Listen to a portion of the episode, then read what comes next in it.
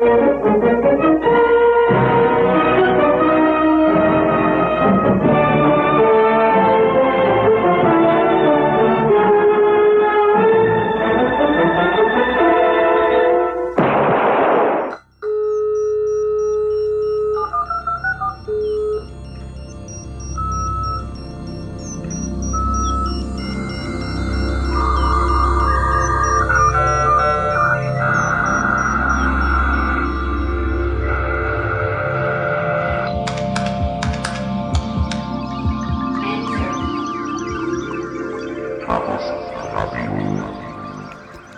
Hallo, hier ist Chaos Radio Express, Ausgabe Nummer 108.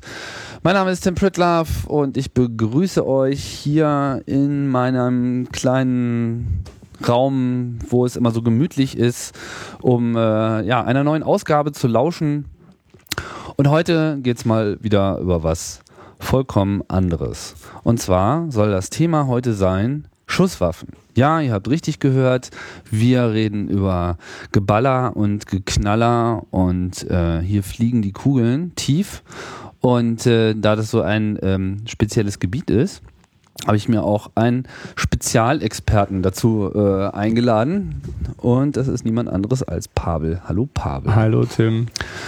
Ja, wir haben gerade festgestellt, dass es schon wieder eine Weile her ist, dass wir eine Sendung gemacht haben. Ja, wir haben uns auch lange vor diesem Podcast äh, hier gedrückt, weil das Thema natürlich schon so nicht ganz äh, unheikel Meinst du äh, nicht PC? Ähm, ja, äh, so wenn man sich, äh, ich sag mal, outet äh, als äh, jemand, äh, der Schießsport äh, betreibt, landet man unter Umständen gleich in so einer bestimmten Ecke, wenn man sagt, okay, ich finde mhm. eigentlich Waffen faszinierend und ja, ein interessantes sportliches äh, Betätigungsfeld. So ist es also. Du findest äh, Schießen interessant. Du machst das ja schon eine Weile. Seit wann? Mm, naja gut, eigentlich äh, so, ich weiß nicht, seit ich zehn Jahre alt äh, bin, äh, äh, vermutlich mit äh, Luftdruckwaffen, aber dann äh, so richtig, äh, ich sag mal, sportlich mit äh, äh Trainingseinsatz und äh, größeren Kalibern jetzt, äh, ja, wann äh, war das genau? Ja, 98 eigentlich habe ich äh, etwa angefangen. Also gute zehn Jahre äh, jetzt, wo ich mich dann äh,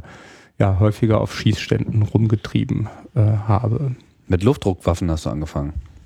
Ja. Also so Luftgewehre. Ja, hattest du, ja, Luftgewehre, Luftpistolen, hattest du als Kind äh, sowas nicht? Nein, hatte ich nicht. Ah, ich bin eigentlich in einer ähm, schießfreien Zone ähm, aufgewachsen, ja. soweit es mir bekannt war. Verstehe. Gut, nur heute ist das wahrscheinlich auch nicht mehr ganz so, äh, ja, gern äh, gesehen, beziehungsweise äh, eigentlich auch äh, dann ohne Aufsicht äh, äh, der Eltern auch verboten, so für Minderjährige mit Luftdruckwaffen zu schießen. Aber ja, es ist. Äh, Was hast du da so aufs Korn genommen? Hm, das äh, erzähle ich äh, äh, äh, hier jetzt. Äh, das kommt dann in einem späteren Podcast. Nicht, äh, ja. Genau, darüber wollen wir alle auch gar nicht reden, sondern wir wollten halt mal reden über ähm, ja, über das Schießen als solches, beziehungsweise Schusswaffen, weil es natürlich auch, abgesehen jetzt von der gesellschaftlichen Diskussion darum, die auch berechtigt ist, ähm, natürlich ein technisches Thema ist und technische Themen sind hier zu Hause bei Chaos Radio Express. Ähm, tja, ich meine, was man immer so assoziiert, denke ich mal, wenn man so an die rauchenden Colts denkt, das ist halt so amerikanische Fernsehserien, der wilde Westen, alle äh, rennen irgendwie mit einer Knarre durch die Gegend und da wird auch mal schnell einer erschossen, wenn irgendwie was Falsches gesagt hat im Saloon. Und äh, gerade die USA sind ja äh, bekannt als äh, ganz spezielle Waffennahen, die das mhm. ja dann sogar in ihrer Verfassung äh, zugesichert bekommen, dass sie welche haben dürfen und benutzen dürfen und so weiter. Ja, also interessant ist, äh, gut, in den USA gibt es äh, derzeit äh, so nach Schätzung 200 bis 230 Millionen Schusswaffen auf 300 Millionen Einwohner im, äh, oh, im äh, ja, privaten Besitz. Äh, in Deutschland Äh, ja. Interessanterweise ist es zwar ein bisschen weniger, aber in privaten Besitz äh, gibt es so ungefähr 10 Millionen legale und äh, äh so nach äh, Schätzungen, weil man es nicht weiß, ungefähr 20 Millionen illegale Schusswaffen, äh, die im Umlauf sind. Also in Deutschland. Das ist eine Schätzung. Die 20 Millionen ist eine Schätzung, ich glaube, der Gewerkschaft der Polizei. so aber äh, 10, also 10 Millionen in Privatbesitz äh, auf jeden Fall. Also kann man sagen, so jeder Zehnte äh, im, im Wobei es wahrscheinlich wirklich, ja, aber der Durchschnitt greift nicht. Mhm. Ich schätze mal, wer ja. einer hat, der hat auch zwei. Äh, so. Ja, je nachdem also genau. Personenzahl in dem Sinne gibt es nicht, eine offizielle, weil ich meine, Waffen sind doch alle, müssen ja, ja. ja eigentlich, also ich meine, die, ja, die, die, jetzt registriert die sind. registriert, naja, es gibt im Wesentlichen jetzt drei Gruppen, ich sag mal, privater Waffenbesitzer. Das eine sind Sportschützen, so, das andere äh, sind Jäger und äh, das dritte Sammler, also jetzt nicht äh, Pilzesammler, sondern Waffensammler, die dann äh, meistens äh, so eine Sammlung äh, geerbt haben und das dann vielleicht weiterführen. Sportler, Jäger und Sammler. Mhm. Und du bist Kategorie 1. Ja, genau. Hm. Und ja. Wie ist da so das Verhältnis? Also ich meine, verteilen sich jetzt diese ganzen Waffen im Wesentlichen auf Jäger oder auf Sammler oder auf Sportschützen oder ist das? Mm, na gut, die, die Sammler haben natürlich, wenn sie Waffen haben, immer viele. sehr, sehr viele äh, davon, weil du natürlich eine bestimmte Mindestmenge Klar, brauchst. Ist, wie viele Sammler gibt es, nicht? Also mhm. haben also, die jetzt die meisten Waffen? Also das kann ich, das weiß ich ehrlich gesagt äh, okay. nicht, aber ich vermute mal, dass sich das äh, so zwischen Jägern und äh, Sportschützen äh, sicherlich ganz gut auftaucht. Also es gibt auf jeden Fall mehrere Millionen äh, Haushalte äh, so in Deutschland, äh, die auch Waffen zu Hause haben. Also es ist nicht so, es, es wird nicht viel drüber geredet, äh, so zu Recht teilweise. Also es gibt auf jeden Fall in Deutschland deutlich mehr Schusswaffen, äh, als äh, man so glaubt. Aber es gibt ja relativ starke Vorschriften dafür, wie, wie das erlaubt ist. Also wenn man jetzt eine legale Waffe besitzt, was, was, welche Voraussetzungen muss man denn da äh, für erfüllen? Ja, äh, zum, zum einen äh, einen Bedarf, äh, so, also nur weil man irgendwie gerne eine hätte, äh, so, das reicht nicht aus und oder beziehungsweise das Bedürfnis und das Bedürfnis, äh, ja, dadurch definieren sich eben auch diese drei äh, äh, Besitzgruppen. So, ähm, und äh, entweder als Jäger äh, äh, natürlich, klar, weil mit Pfeil und Bogen darf man in Deutschland keine Tiere erlegen. Ach echt, das ist verboten? Ja, ja, in Deutschland ist es verboten mit Pfeil und Bogen. Es gibt Länder, da ist es erlaubt. Warum? Es wird gerade diskutiert, ja, weil man äh, aus, ich vermute, aus Tierschutzerwägungen äh, hat man sich das irgendwann überlegt, dass die Leute vielleicht mit Pfeil und Bogen die Tiere nur verletzen und nicht töten und so. Aber das ist, das ist gerade. Da gibt's aber auch äh, so ein bisschen Renaissance gerade, nicht? Ja, der, ja. der Bogenschützen, weil mittlerweile ist ja da die Technik auch äh, wieder massiv ja, da gibt's, gibt's. Ich erinnere mich an irgendeine Diskussion, ich habe das nur so ja, am Rande mitbekommen. Ja, da gibt's, gibt's gerade Diskussionen. Aber ah, ja. wie gesagt, zum äh, wie gesagt, Bedürfnis. Also entweder, äh, weil man halt sich sportlich in dem äh, Bereich betätigt, ist es schon so, dass äh, man sich äh, an eine bestimmte Waffe, an deren Eigenheiten gewöhnt, äh, wie äh, ja dort äh, der Abzug äh, halt geht und wie das Visier ist. Und deswegen ist es halt, wenn man äh, an äh, Wettbewerben teilnimmt, äh, hat man einfach deutlich bessere Ergebnisse mit einer eigenen Waffe. Und das ist äh, der Grund, weswegen dann äh, ja die Teilnahme an, an Wettbewerben äh, so ebenfalls ein Bedürfnis begründet. Und üblicherweise sieht das so aus, dass man, also ähm, schon dabei sind. Man kann äh, in den in praktisch äh, allen äh, äh Schützenvereinen, die sportliches äh, äh, Schießen betreiben, kann man in der Regel auch einfach hingehen und dort sich mit einer Leihwaffe das Ganze erstmal ausprobieren, wie einem das liegt unter Anleitung. also dazu braucht man jetzt sag mal, keine Waffe zu besitzen, um mal äh, schießen zu gehen. Ähm, aber wenn, wenn man, man, jetzt eine haben will? Ähm, ja, dann muss man das, äh, ich sag mal, eine Weile machen. So, äh, mindestens, äh, ja, so mindestens sechs Monate, vielleicht auch ein, ein Jahr, äh, einfach den praktischen äh, Umgang Handhabung. Äh, also das muss man auch nach, nachweisen. Ja, das muss man auch nachweisen. Wie weist man, man das nach? Ein Schießbuch. Man führt äh, halt äh, dann ein Schießbuch, wo man einträgt, äh, wann man äh, äh, trainiert und wie viel Schuss von welchem Kaliber man verschossen hat. Und das ist dann unter anderem auch die Grundlage, wenn man dann eine der Grundlagen, wenn man eine Waffenbesitzkarte beantragt. Und daneben gibt es auch noch weitere ähm, ja, Bedingungen. Ähm, das eine äh, ist äh, dann ja die Sachkunde in Form äh, dann auch eines äh, Tests, dass man halt über die äh, Rechtslage und äh, ja alle möglichen Sicherheitsvorschriften auch, auch Bescheid weiß. Das muss man dann auch im Rahmen einer Prüfung, so eine Multiple-Choice-Prüfung, die man dann absolviert bei einem Verein und dann äh, gibt es noch das Thema Zuverlässigkeit, äh, wo äh, dann äh, ja typischerweise das Landeskriminalamt äh, sich dann äh, anschaut, äh, so ob man irgendwie Dreck am Stecken hat oder vielleicht dazu neigt zu etwas impulsivem Verhalten. Also wenn man zum Beispiel mal im Straßenverkehr mit Alkohol auffällig geworden ist oder irgendwelche äh, ja, äh, Dinge, also sich mal häufiger sich geschlagen äh, hat oder irgendjemand bedroht hat oder so, dann äh, ist, kann das auch äh, kann aber ein Versagungsgrund sein. Letz letztendlich mhm. gibt es äh, äh, gibt's da ein gewisses. Äh, Kennst du da Zahlen darüber, wie häufig so was nee. gewährt oder abgelenkt? Okay. Nee, mhm. aber äh, gesagt, meistens äh, wissen die Leute das äh, wahrscheinlich vorher schon, ob sie eine Chance äh, äh haben oder, äh, oder okay, nicht. Ja, verstehe. Und dann gibt es noch das Interessante, ähm, dass es gab ja mehrere Änderungen auch jetzt des Waffengesetzes, wurde ja mehrfach verschärft und vor zehn Jahren habe ich mich noch gewundert,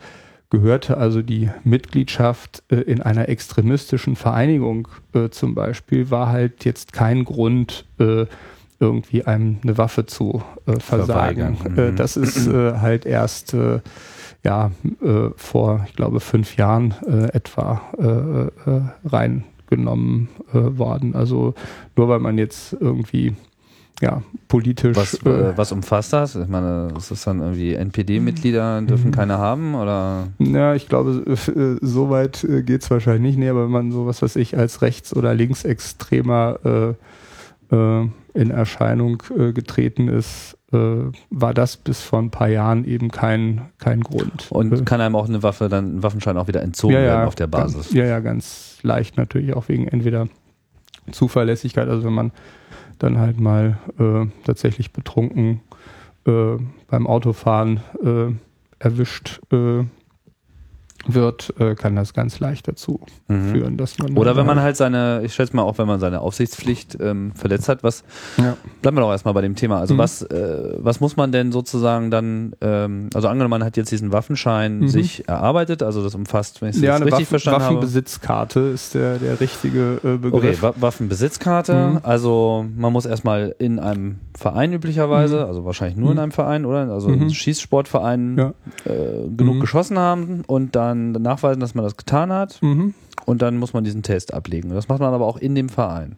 Äh, ja, das wird dann meistens organisiert äh, von irgendeinem äh, Verein, weil in einem Verein sind nie so viele, deswegen macht man das dann meistens. Gut, aber es äh, wird in Vereinen durchgeführt. Ja, ja. Das ist jetzt nicht wie, weil dass es eine Führerscheinstelle gibt, dass es dann irgendwie auch eine Waffenbesitzkartenstelle äh, gibt, wo man dann hingeht. Ja, es gibt, äh, es gibt dann, wie gesagt, entsprechend Beauftragte, die äh, halt den den ordnungsgemäßen Verlauf der Prüfung dann entsprechend ja, bescheinigen okay. und belegen die dann und, dabei äh, die dann die Sachkunde, okay. ja. Also auch, ja. Muss man da auch schießen?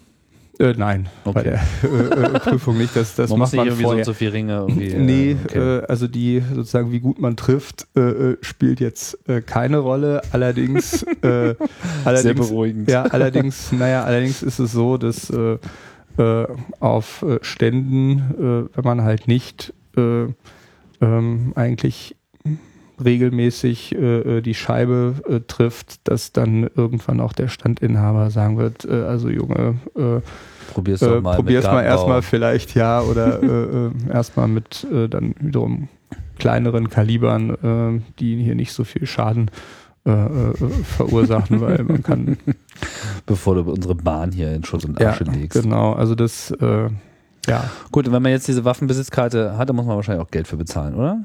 Ja äh, ich kann mich nicht mehr dran äh, erinnern, irgendeine Verwaltungs äh, äh, Nichts, Gebühr, also nichts Substanzielles. Man muss nicht so viel. Geld hinlegen, auf jeden Fall, äh, als wenn man jetzt einen Führerschein haben wollte. Naja, äh, also die Munition jetzt Ach so, bei ja. Großkaliberwaffen und die Waffen selbst äh, sind auch nicht gerade.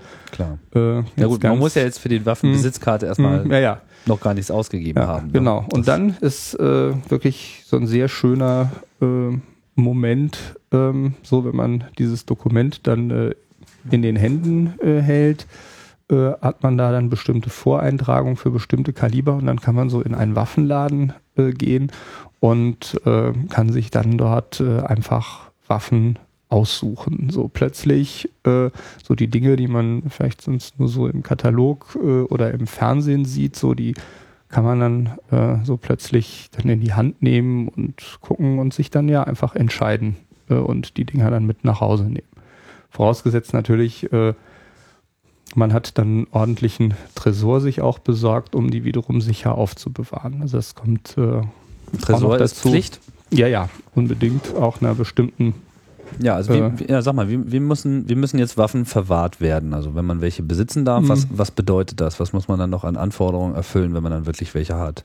Naja, wie gesagt, die müssen sicher und für Unbefugte unzugänglich äh, aufbewahrt werden. Also das, Das auch. sichert man aber zu, das muss man nicht nachweisen Ja, das so. äh, Amt hat äh, durchaus das Recht, äh, äh, dann äh, einen zu besuchen und äh, zu gucken, ob das auch äh, tatsächlich so praktiziert äh, wird. Also es kann äh, Zum Beispiel, wenn man jetzt auffällig geworden ist, dass sie sich dann denken, da schauen wir doch lieber Ja, nach. oder wenn, wenn irgendjemand sagt, der irgendwie äh, läuft darum oder seine Kinder spielen irgendwie mit seinen Waffen und das wird irgendwie, ja, spricht sich rum, so, dann äh, ja, kann das sehr schnell passieren, dass äh, Mhm. äh, mal jemand kommt und guckt. Also die Dinger sind bei dir im Tresor. Ja, und äh, es gibt, ich habe auch nur den einzigen Schlüssel äh, davon. Es gibt Mhm. auch nur einen Schlüssel und den trage ich immer bei mir. Man kann nie wissen. Mhm. Ja. Verständlich. Das heißt, das hat dich irgendwie ein halbes Jahr gekostet und dann ähm, Mhm. konntest du dann wieder Terminator reingehen und dann Mhm. einfach mal auf die Waffen zeigen. Was hast du dann gekauft? Genau, naja, ähm, ein Revolver und äh, eine Pistole. So, das eine äh, hier auch einen Smith Wesson äh, Target Champion. Das ist äh, so vom Kaliber 357 äh, Magnum. Und äh, das war eine neue Waffe und dann einen, noch ein recht altes äh, Stück. Äh, das ist äh, so ein, ja, eine Version der SIG äh, P210. Das ist äh, ähm, ja eine Schweizer äh, Waffe. Die, die ich habe, ist, glaube ich, 40 Jahre alt äh, etwa, als ich sie gekauft habe und war dann im schwedischen Polizeidienst vorher und das ist auch dieselbe Waffe, die lange Zeit beim Bundesgrenzschutz äh, eingesetzt wurde. Aber beim, äh, bei Sportschützen ist sie einfach deswegen beliebt, weil die sehr gut verarbeitet ist und äh, einfach äh, recht präzise äh, schießt. Also Äh, SIG P heißt die Firma. ja, die Firma heißt äh, SIG, wird Schweizer. Hm, Achso, SIG. äh, nee, ja, genau. Ähm, Also du hast sozusagen eine normale Pistole und mhm, ein einen Revo Revolver. Revolver. Was Mhm. ist der Unterschied zwischen einer Pistole und einem Revolver? Mhm, ja, das, also ein Revolver hat halt äh, so kennt eine Trommel, in der dann äh, einzelnen Patronen eingeführt äh, werden. sechs oder sieben Schuss und äh, ja, meistens ausschwenkbare Trommel, während äh, eine Pistole ähm, über ein Magazin geladen wird und äh, dann einen äh, Schlitten und einen Verschluss hat, der über Gasdruck äh, dann nachgeladen wird, wo dann eben die äh, Patronen äh, dann einzeln dem Patronenlager zugeführt äh, werden. Und auch wieder rausfliegen. Und dann die Hülsen äh, dann ausgeworfen werden, genau. Während beim Revolver quasi man ja sechs oder sieben Patronenlager hat, in denen die Patronen schon liegen, die dann jeweils umgeschwenkt äh, werden. Und die verbleiben dann und man muss sie dann wieder alle raushauen. Ja, man muss sie dann auswerfen und äh, wieder ersetzen. Das heißt, der Revolver ist so dieser klassische Colt sozusagen. Ja. Das ist das, was von Herrn Colt mal erfunden genau. wurde. Ja, ob das jetzt, ob der der alleinige Erfinder äh, ist. Ich meine, die äh, Geschichte der Waffentechnik ist äh, so vielfältig, wer dort äh, was wann wie erfunden hat. Da kann man ganze Bände. Äh, Wer waren denn die ersten? Drüber. Waren das jetzt wirklich die Chinesen mit ihrem Schießpulver oder ähm, ist das eigentlich eher so eine industrielle Geschichte, die mhm. in Europa losgegangen ist? Nee, nee, äh, ich meine, so einzelne äh, Schusswaffen gab es äh, schon ja seit, seit es das Schwarzpulver äh, äh, gibt und äh, Chinesen aber auch in, in Europa oder äh, äh, die Araber hatten auch schon sehr früh Schießpulver. Ähm, man glaubt, dass sogar auch Griechen und Römer sogar schon zum Teil welches hatten. Aber gut, das, da bin ich sicherlich auch jetzt nicht unbedingt der äh, Experte, der Geschichtsexperte an, an der Stelle. Das Einzige, was vielleicht äh, interessant ist, so his, historisch äh, gesehen. Ähm, es gab, wo du industrielle Revolution äh, erwähnst, früher so bis äh, ja äh, bis zum Ende etwa des 19. Äh, Jahrhunderts war es so, dass man Waffen nur herstellen äh, konnte, so Einzelstücke, die dann ein Waffenschmied bearbeitet hat. Und alle Teile einer äh, Waffe waren äh, ja speziell auf diese Waffe abgestimmt. Auch wenn es dasselbe Modell war, konnte man jetzt nicht einen Teil, äh, ein Waffenteil nehmen und in eine andere Waffe einsetzen, weil das dann äh, geklemmt äh, hätte oder nicht äh, wirklich funktioniert und, und, und ge gepasst mhm. hätte. Das heißt, die Präzision muss schon sehr ja, hoch sein. Die Präzision muss sehr hoch äh, sein für die Waffenteile und solange es das, äh, das nicht war, waren Waffen, äh, also Schusswaffen, äh, gerade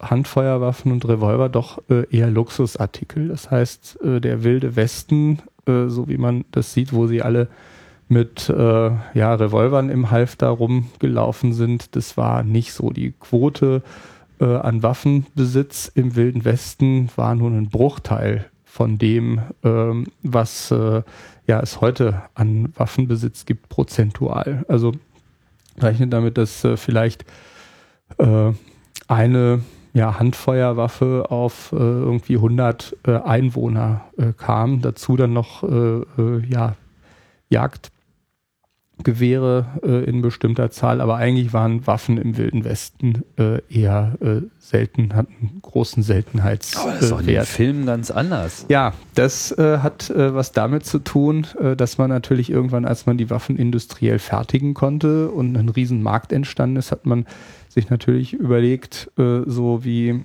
kann man halt ja, für mehr Absatz äh, sorgen und hat dann so ein bisschen dieses Mythos, äh, so jeder Amerikaner braucht eine Waffe, wurde dann auch massiv äh, von der Industrie äh, zum Zwecke der Absatzförderung, dann auch mit der Hilfe von Hollywood äh, natürlich über die Massen äh, gebracht. Also mhm. es war auch frühe Methode von ja, recht erfolgreichem Marketing äh, Wenn man die Zahlen jetzt so liest, dann scheint es auch ganz gut funktioniert zu haben. Ja, wie gesagt, 200 bis 230 Millionen Schusswaffen, das ist schon ähm, Beunruhigend. ganz, ganz gut äh, Geld. Sind denn die ähm, Aufbewahrungsgesetze in den USA da auch äh, vergleichbar? Hm. oder? Also ich kenne die genaue äh, Rechtslage nicht, aber äh, insgesamt äh, gibt es da, äh, also es ist auch von Staat zu Staat äh, sehr Mhm. verschieden, aber zumindest äh, was man äh, dann in zeitgenössischen Filmen sieht oder auch, auch hört teilweise, ist, dass äh, Leute doch oft mit der Waffe unter dem Kopfkissen oder im äh, äh, ja, im Nachtschränkchen oder sonst wo äh, sie aufbewahren äh, oder sie, was weiß ich, irgendwo rumliegen haben, wo sie sch relativ schnell rankommen. Because they're scared. Ja, also man muss, muss da auch äh, sagen, dass äh, eine Waffe, eine Schusswaffe im Haus jetzt statistisch gesehen nicht unbedingt die Sicherheit äh, äh, erhöht. Mhm. ähm, Ist weil das nachweisbar? Äh, ja, es gibt, gibt da gewisse äh, Statistiken. Ähm, und äh, ähm, woran, woran das liegt, äh, ähm, also es sind jetzt Dinge, äh, die ich halt in verschiedenen ja, Büchern, Fachmagazinen äh, jetzt gelesen habe. Also persönliche Erfahrungen habe ich da zum, zum Glück nicht mit. Mhm. Aber Auseinandersetzungen äh, mit Schusswaffen laufen eben auch meist äh, ganz anders äh, ab, äh, als man das äh, äh, so denkt. Also durchschnittliche Entfernung irgendwo, Schussentfernung bei, bei Handfeuerwaffen liegt bei 80 Zentimetern. So, also es, es wird meistens in großer Nähe äh, äh, ähm, passiert das, äh, das Ganze und es geht meistens auch äh, so schnell, wenn es zu einer Auseinandersetzung kommt, äh, dass man auch äh, jetzt zum Beispiel als privater Waffenbesitzer, wenn man äh, seine Waffe äh, im Safe aufbewahrt, vermutlich überhaupt gar keine Gelegenheit hat, auch überhaupt nur dran zu kommen und die zu laden. Also da ist wahrscheinlich längst schon äh, alles vorbei. Also von daher, ähm, ja, ist es, äh, also sorgt sie jetzt, äh, äh, wenn man sie nicht schussbereit die ganze Zeit mit sich rumträgt. Äh, äh, ab- aber dann ist es auch so, dass man bei uns äh, im Land, also ich meine, hast du, bist du jemals äh, Zeuge äh, einer Schießerei äh, äh, geworden, so persönlich äh, im, im echten Leben? Äh, nein, bin ich nicht. Ja. Allerdings, Kennst du jemanden? ja, ich kenne jemanden, der ist äh, erschossen worden. Das ist nämlich mein alter, nein, also, äh, also hätte ich Latein gehabt, wäre es mein alter Lateinlehrer gewesen, aber Mhm. die Leute bei uns in der Klasse, die Latein hatten, die, ähm, Hm. äh, ja, dieser Lateinlehrer, der äh, war halt Zeuge bei einem Banküberfall. Und Mhm. dann ähm, wollte er irgendwie den Helden markieren und ist dann irgendwie dem flüchtenden Bankräuber hinterhergelaufen und der hat dann halt tatsächlich Mhm. auf ihn geschossen. Ob das jetzt irgendwie weniger als 80 Zentimeter waren Mhm. oder mehr, weiß ich nicht. Ich vermute mal mehr und das ist sicherlich auch sehr unglücklich gelaufen. Auf jeden Fall ist er daran gestorben. Aber das ist Mhm. natürlich dann auch wieder so diese Ja. Aber- exzeptionelle Ja, Aber Geschichte. das, ja, es sind so äh, äh, Dinge, die einfach zum Glück äh, äh, sehr, sehr selten vorkommen. Und äh, auch, äh, ich sag mal, wenn man, äh, was man auch merkt, wenn man äh, selbst äh, so Waffen besitzt und damit umgeht, dass das doch eine viel ernstere Angelegenheit ist, als man meinen würde, wenn man das äh, so im Film sieht. Also es fängt erstmal damit äh, an, dass man selbst äh, eine ungeladene Waffe niemals auf irgendeine Person richten würde, weil das einfach extrem unangenehm äh, ist, Ja, selbst ist es. wenn es nur Die liegen hier schon ganz bedrohlich. versehentlich, ja, ja. äh, also äh, das ist äh, das ist eine extrem unangenehme Erfahrung, allein nur in den Lauf einer ungeladenen Waffe äh, äh, zu blicken. So. Das hatte ich Und- mal, den Effekt. Ja und War ich irgendwann mal irgendwie auf der Straße in Hamburg und dann kam so ein Verwirrter und der fuchtelte damit irgendwas rum. Ich meine, was, ob das nun eine richtige Ja. Waffe war oder nicht, kann ich in dem Moment Mhm. gar nicht sagen. Geschweige Ja. denn, ob die irgendwie geladen war, aber ich Ja. äh, weiß genau, wovon du und, redest. ja und äh, also äh, mit ich sag mal mit welcher Leichtigkeit in den Filmen Leute äh, nun mit äh, Waffen äh, bedroht werden und man sich überhaupt gar nichts dabei denkt. Aber allein das ist eigentlich schon eine ungeheure Gewalttat, selbst wenn man nicht abdrückt, einfach nur äh, ja eine geladene Waffe auf jemanden äh, zu richten, ist schon äh, brutal. Ähm, auf jeden so. Fall. Und äh, ja, also Filme, ich meine, das ist natürlich das, mhm. was einem äh, als erstes da immer wieder in den Sinn kommt. Ich meine, das ist doch alles gelogen, oder? Ich meine, so wie in Filmen mit Waffen umgegangen wird, das ist ähm, nicht wahr. Ich erinnere mich da auch nur so an diese diese äh, Soft-Krimis da irgendwie aus den 50er, 60er ja. Jahren, da wird dann mal so eben das, äh, hm. die Bleispritze aus dem Handtäschchen gezogen und piff, paff, puff irgendwie rumgeschossen. Meine, das ja. entbehrt jede, jeglicher Realität. Mhm. Also erst erstmal ist es so, dass die Dinger unglaublich laut sind, dass man also äh, es allein äh, äh daher schon mal tunlichst äh, äh vermeiden sollte, äh, sie überhaupt zu benutzen, wenn man nicht unbedingt muss, weil äh, das äh, doch äh, einfach Gehörschäden hervorruft. Auf dem äh, Schießstand hat man einfach immer ja. solche Kopfhörer, ja. also so. Ja, grundsätzlich, ja, grundsätzlich immer äh, Lärmschutz, weil ähm, der Schallpegel erreicht halt so 140 bis 170 dBA und äh, das kann einem schlichtweg äh, einfach das Trommelfell äh, zerreißen. Mir ist, ist ein einziges Mal passiert, dass ich einen Schuss auf dem Stand abgegeben äh, habe, äh, ohne äh, den Kopfhörer aufzuhaben. Das äh, vergisst man also nicht. Weil du es vergessen hast. Weil ich äh, ja in äh, vergessen habe aufzusetzen. Seitdem vergisst du es aber auch nicht nee, mehr. Nee,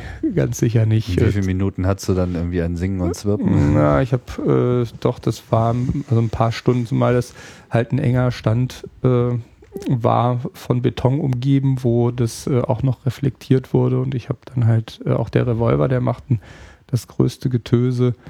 Äh, so ja, das ist einfach wie machen denn das Polizisten im Einsatz? Ich meine, wenn die jetzt wirklich ja. mal sich genötigt sehen, da zu schießen, äh, müssen Gut, die dann vorher noch äh, Lärmschutz auftragen? ja, sinnvoll wäre es. Natürlich äh, sieht es nicht. Also mit, sag mal jetzt, äh, Pistolen äh, sind auch etwas leiser als äh, äh, Revolver äh, in der Regel, weil äh, da ein bisschen äh, äh, Rückschlagenergie oder der, der Impuls äh, ist durch den, durch den Schlitten, der so ein bisschen aufnimmt. Also es ist weicher. Eine mhm. Pistole ist, ist etwas weicher und im Freien ist es auch nicht äh, ganz so schlimm wie jetzt in einem, in einem geschlossenen Stand. Aber ja, gesund ist es, ist es auf jeden Fall nicht, aber man äh, überlebt es. Aber äh, sozusagen regelmäßig sich Feuergefechte äh, äh, äh zu, äh, zu liefern würde, also auch zu massiven Hörschäden ja. führen. Und gut, beim Militär hat man dasselbe. Also so ein Problem. durchschnittlicher Action-Movie, wo sie stundenlang durch die Gegend laufen ja. und peng, peng, peng in ja. alle möglichen Richtungen schießen, kann eigentlich die, gar nicht sein. Die Leute werden irgendwie dann wahrscheinlich die nächsten zwei Tage halb taub. Wenn nicht sogar länger. Ja. Und äh, ja, weil. Auch so diese lockere Pose, mit der dann normalerweise äh, geschossen mhm. wird, mal so eben aus dem Handgelenk. Ja, das ist. Haut nicht äh, hin, oder? Ich meine, bei dem Rückstoß. Mh, mm, ja, gut, das ist. Der ist unterschiedlich gut äh, äh beherrschbar.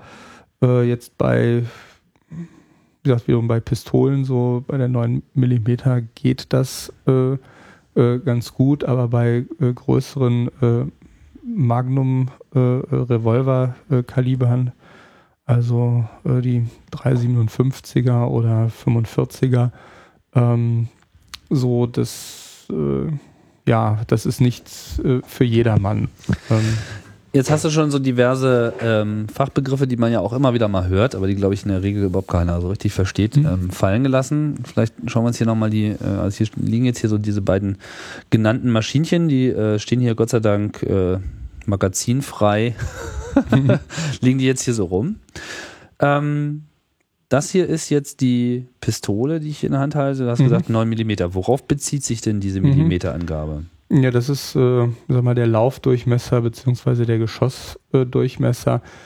Ähm, es gibt da die unterschiedlichsten äh, äh Nummerierungssysteme. Äh, es gibt, äh, wie gesagt, die, es gibt die amerikanischen, die sich dann auf Zoll äh, äh, beziehen, aber eigentlich auch nicht, nicht wirklich. Äh, das ist alles mehr so eine, äh, sag mal, bei den Amerikanern, äh, bei den Kalibern ist es mehr so eine Benennung. Also es gibt dann halt zum Beispiel die 38er Spezial, was man so aus alten äh, äh ja, Detektivfilmen äh, kennt, die hatten dann halt, glaube ich sogar einen Film, der heißt irgendwie äh, Punkt 38 äh, Spezial.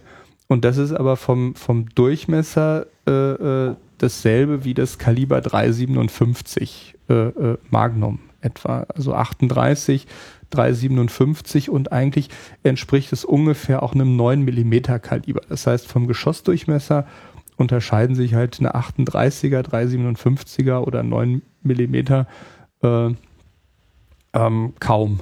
Ähm, das es ist dann mehr so eine, ja, ich sag mal, technische äh, äh Kompatibilitätsnormen, äh, äh, ähm, wie lang dann auch die Patrone ist und das Patronenlager äh, und dass, dass es einfach reinpasst. Äh, so. Wie viel Luft ist denn da so zwischen dem? Also wenn das Ding jetzt, also 9 mm, das hat jetzt sozusagen, hat aber auch wirklich 9 mm Durchmesser jetzt hier. Also das Loch ja, vorne ja, also es sind 9 mm und die ja. Kugel mhm. selber, ja. wie viel Spiel hat die da? Die hat gar kein Spiel. Die geht äh, also auch gar nicht, äh, wenn man sie versuchen würde, da reinzustecken. Äh, äh sie ist auch etwas größer.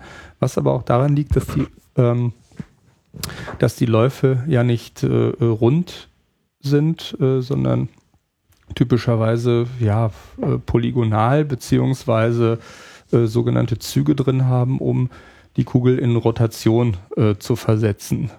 Äh, also ja, man kriegt, kriegt sie halt, äh, also die fällt nicht durch oder so, sondern die ja, wird, wird reingepresst äh, in den Lauf und verformt sich dabei auch ein, ein bisschen und wird dabei in Drehung versetzt. Warum?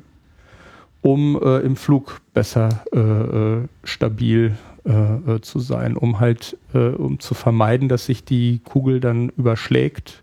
Mhm. Irgendwas ist ja äh, keine Kugel, sondern dann länglich. Das Sozusagen Geschoss die Fliehkräfte genauso wie beim Fahrrad. Ja, so die, die dreht sich dann sozusagen um, um ihre eigene Achse und wird äh, dadurch stabilisiert im, mhm. im Flug. Das heißt, was hast du jetzt gesagt? Polygonal? Was, was heißt das? Also ja, das ist, das ist äh, halt nicht ganz rund, sondern etwas äh, äh, eckig ist äh, der Lauf. Also das heißt, ah, okay, verstehe. Und der sich und, und das dreht, also als würde man jetzt ja. so, eine, so eine Mutter nehmen, so eine Sechskantmutter mhm. und das so, während man sie dreht, so genau. einmal durchziehen von mhm. innen und dann hätte man die entsprechenden Spuren. Das heißt, ja. die äh, Patrone in dem Moment, wo sie abgefeuert wird und durch den Lauf mhm. durchgepresst wird, passt dann einfach durch, weil sie einfach so viel Energie hat. Mhm. Schiebt sich sozusagen, deswegen hat man ja. auch diese Spuren dann immer wieder beim Lauf und deswegen kann man auch immer genau erkennen, welche äh, Kugel aus welcher Pistole abgefeuert wurde? Ja, da gibt's äh, ja, da gibt's eine ganze Menge äh, jetzt Spuren. Das sollte man übrigens nicht äh, äh, äh tun. so den Hahn. Gut, das ist jetzt, das ist ein Schweizer Präzisionsprodukt, aber auch das tut man nicht. halt einfach den äh, Lauf äh, leer, wenn äh, unter dem Hammer so kein Zündhütchen äh, liegt, was so den Schlag des Hammers abbremst. ist nicht, ist nicht schlimm, aber es ist einfach, ja, man, man tut es nicht so als sorgfältiger Waffenbesitzer einfach Verstehe. leer abziehen, sondern man entspannt ihn halt dann wieder. entspannt ihn. Wie entspanne ja, ich ihn? Ja, du löst aus und äh, Achso, hält ihn dabei fest. Ja, genau. Verstehe. Ganz entspannt. Ja. Okay. Ähm, vielleicht, ja. ja, vielleicht können wir mal so ein bisschen ähm, nochmal genauer erklären, wie schießt denn so ein Ding jetzt eigentlich? Also mhm. was, was bringt jetzt die Patrone tatsächlich ähm, zum Fliegen? Ja, das ist, äh, das ist schon sehr spannend. Also eine Pistole ist technisch gesehen äh, ja, eine Wärmekraftmaschine. So wie das äh, Auto auch. Also es gibt da auch eine gewisse Verwandtschaft äh, zum Motorsport. Viele der Fachbücher kommen auch aus dem Motorbuchverlag äh, zum Beispiel. Also da gibt es mhm. Äh, auch eine gewisse ja, Verwandtschaft. Ähm, und äh, Verwandtschaft in der, in der Affinität. in der oder- Affinität äh, und der Technik und na, Wärmekraftmaschinen. Verstehe. Äh, halt, da äh, geht es ja auch um Explosionen. ja, Explosionen Und um rotierende und, äh, Metalle. ja. Verstehe. Hm. Und Hm.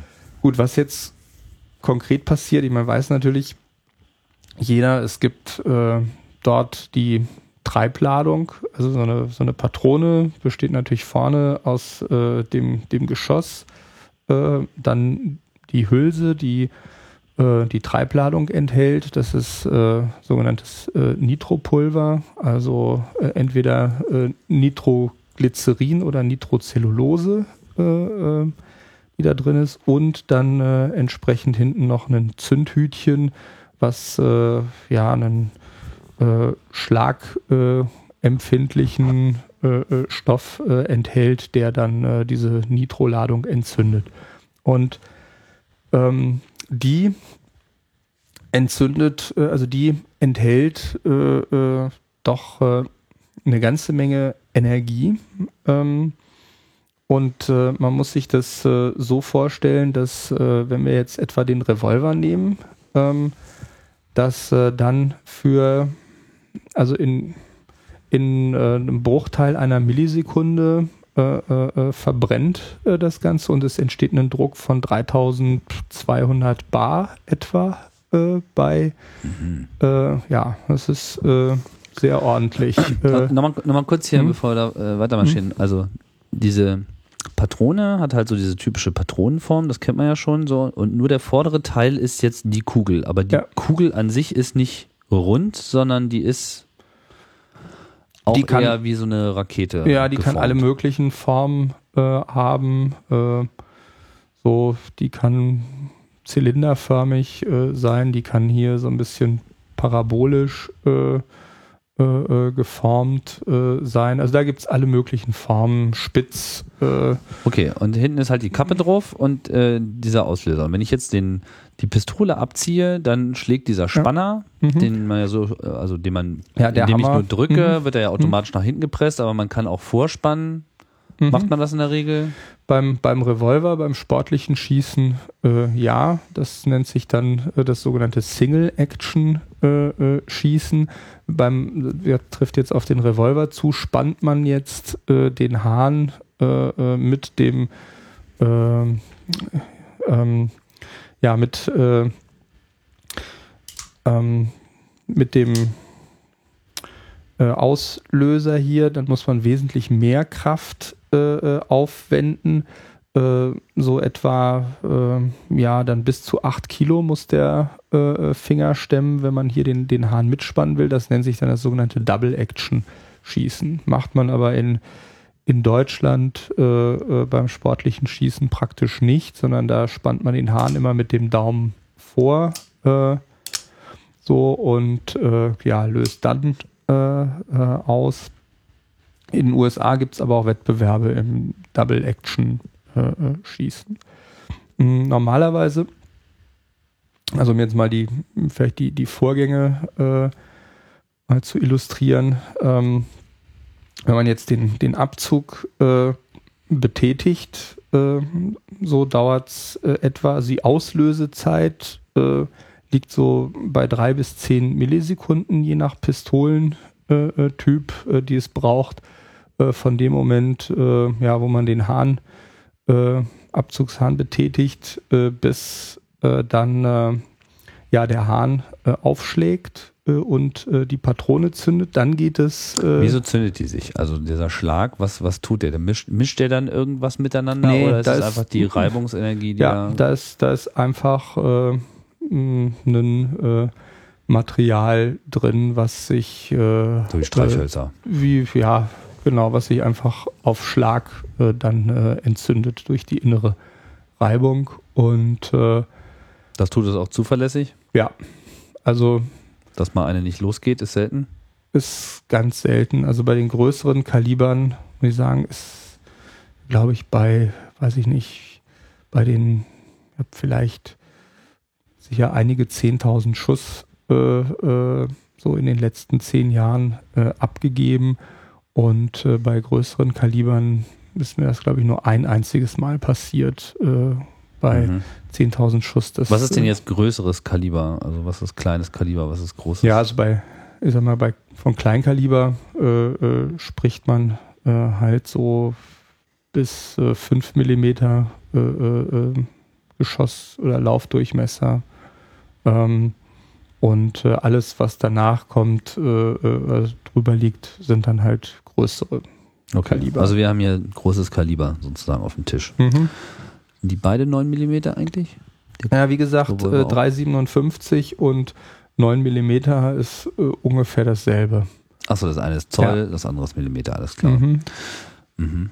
Gut, so, das heißt, der Hahn stößt jetzt auf, jetzt wird das entzündet und dann? Na, und dann äh, entzündet sich halt äh, dieses äh, Nitropulver und äh, expandiert, erzeugt einen gewaltigen Gasdruck. Äh, wie gesagt, 3200 Bar. Ja. Was äh, hat man so in seinem Fahrrad? Mh, hm, naja, vier, vier fünf. Mhm. Genau. Also das ist schon ein gewaltiger Druck. Also hier bei der, bei der Pistole, bei der 9 mm Para sind es nur 2600 äh, Bar. Also die hat halt ein bisschen äh, weniger. Und ähm, ja, ähm, dann ähm, ist es so, dass äh, die, ähm, dass das Geschoss sich dann auch sehr schnell in Bewegung äh, setzt, durch den Lauf getrieben wird und äh, ja, nach äh, typischerweise, äh, also nach spätestens einer Millisekunde äh, hat das Geschoss dann die Waffe auch äh, bereits verlassen. Also es ist so, dass, dass die Zeit, bis der Hahn äh, auftrifft, äh, so viel, um ein Vielfaches länger ist äh, als äh, das, was danach passiert, äh, wenn sich das Geschoss äh, ähm, in dem Moment trennt sich jetzt sozusagen der Frontteil von der Hülse mhm. und wird dann durch diese ähm, ja nicht nicht nicht runde mhm. Laufform schon in Rotation gebracht und verlässt ja. den Lauf selbst rotierend mhm. nach vorne, im ja. Idealfall. Ja. mhm.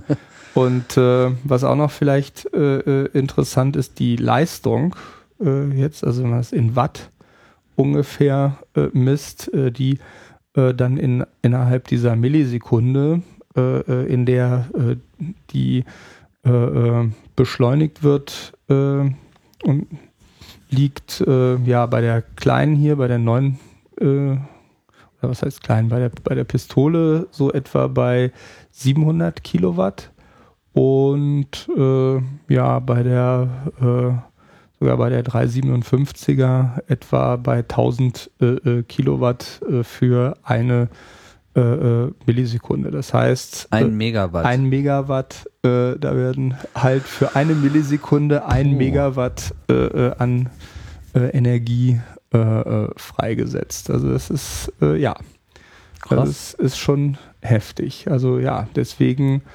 ja, also auch schon durchaus mehr so ein Männerspielzeug. hat 1000 PS äh, äh, äh, die man äh, da mal eben freisetzt, äh, wenn auch nur für, ein, für einen kurzen Moment. Das macht sicherlich auch Faszination aus von so großen, äh, mit so größeren Kalibern. Wonach richtet sich jetzt dieser Rückstoß? Ja, der, ähm, also der richtet sich okay, es gibt, gibt jetzt den objektiven Rückstoß und den, den gefühlten Objektiv. Äh, hat es was äh, mit dem Gewicht der Waffe zu tun ähm, und der Größe äh, äh der Ladung und dem Gewicht der Patrone. So, das sind äh, die Dinge, die objektiv eine Rolle spielen. Subjektiv spielt die größte Rolle die Beschaffenheit des Griffstücks, mhm. weil die dieselbe ähm, Waffe mit unterschiedlichem Griff äh, äh, abgefeuert, äh, äh, ähm, erzeugt subjektiv ganz andere Arten äh, von, von Stößen in der Hand. Aber was da äh, ziemlich faszinierend ist beim, beim Thema Rückstoß, mh, hm, dass offenbar die Naturgesetze dieses Universums äh, so beschaffen äh, sind, dass äh, sie die Existenz oder das Abfeuern von Schusswaffen extrem begünstigen. Ähm, Aha. und zwar, äh, ja,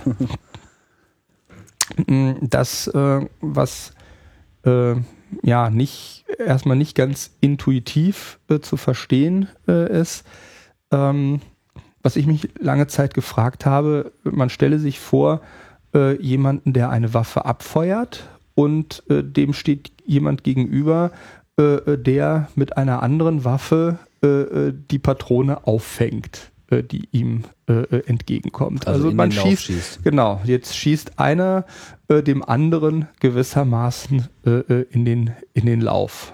So, jetzt müsste man ja denken, gut, der eine feuert die Kugel ab mit einer gewissen, äh, äh, mit einem gewissen Schwung, der andere fängt sie auf. Eigentlich müsste ja irgendwie äh, der Stoß, den jetzt äh, äh, beide empfinden, ähm, gleich sein, oder? Was würdest du denken? Ich meine, beide haben eine Waffe, die eine feuert sie ab, der andere fängt sie auf, wir haben, die ist gleich schwer.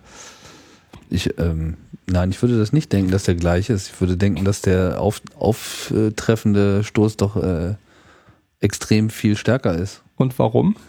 Das versuche ich auch gerade zu ergründen, warum ich das eigentlich ähm, denke. Mhm. Du hast recht. Äh, Weil die eine, also in dem Moment, wo sie sich löst, kann ja ein Teil, geht ja, geht ja die eigentliche Energie nach, nach vorne weg. Also ich äh, habe ja im Rückstoß nicht die Energie, die wirklich freigesetzt wird. Während wenn ich das Ding empfange, kriege ich ja die volle Energie. Mhm. Ja, allerdings ist, äh, du hast da intuitiv recht. Aber Äh, ich habe es nicht gut begründet. Äh, äh, naja, was heißt be äh, begründet? Also intuitiv vom Gefühl her hast du recht. Es gibt aber äh, da auch einen sehr schönen Grund. Also zunächst mal gilt ja der äh, Impulserhaltungssatz. Also nach dem Abfeuern, also im Impulserhaltungssatz heißt, dass äh, wenn sich jetzt zwei Dinge äh, äh, voneinander äh, äh, trennen, dass der Gesamtimpuls gleich bleibt, in dem Fall gleich null. Das heißt, äh, und Impuls ist Masse mal Geschwindigkeit. Das heißt, die Masse der Kugel mal die Geschwindigkeit der Kugel ist genauso groß mit negativen Vorzeichen wie die Geschwindigkeit der Waffe und das Gewicht der Waffe nach dem Abfeuern. Also so eine Kugel, das mal äh, noch zu illustrieren, wiegt so zwischen 4 und 9 Gramm. Ähm, eine äh, Waffe wiegt so äh, typischerweise hier, also die, der äh, Revolver äh, wiegt etwa 1,3 Kilogramm. Das heißt, man hat ein äh, Verhältnis, beziehungsweise das war jetzt, äh, also die Waffe für, für den Revolver sind so sechs bis, äh, äh, die, die Pistole für den Revolver sind sechs bis, ja, die Kugel, äh, das den Geschoss, äh, Ja. äh, das Geschoss wiegt so 6 bis 13 Gramm. Also ist, äh, die, äh, das, die Waffe ist so 100 bis 200 Mal schwerer als das Geschoss, Mhm. äh, was man abfeuert.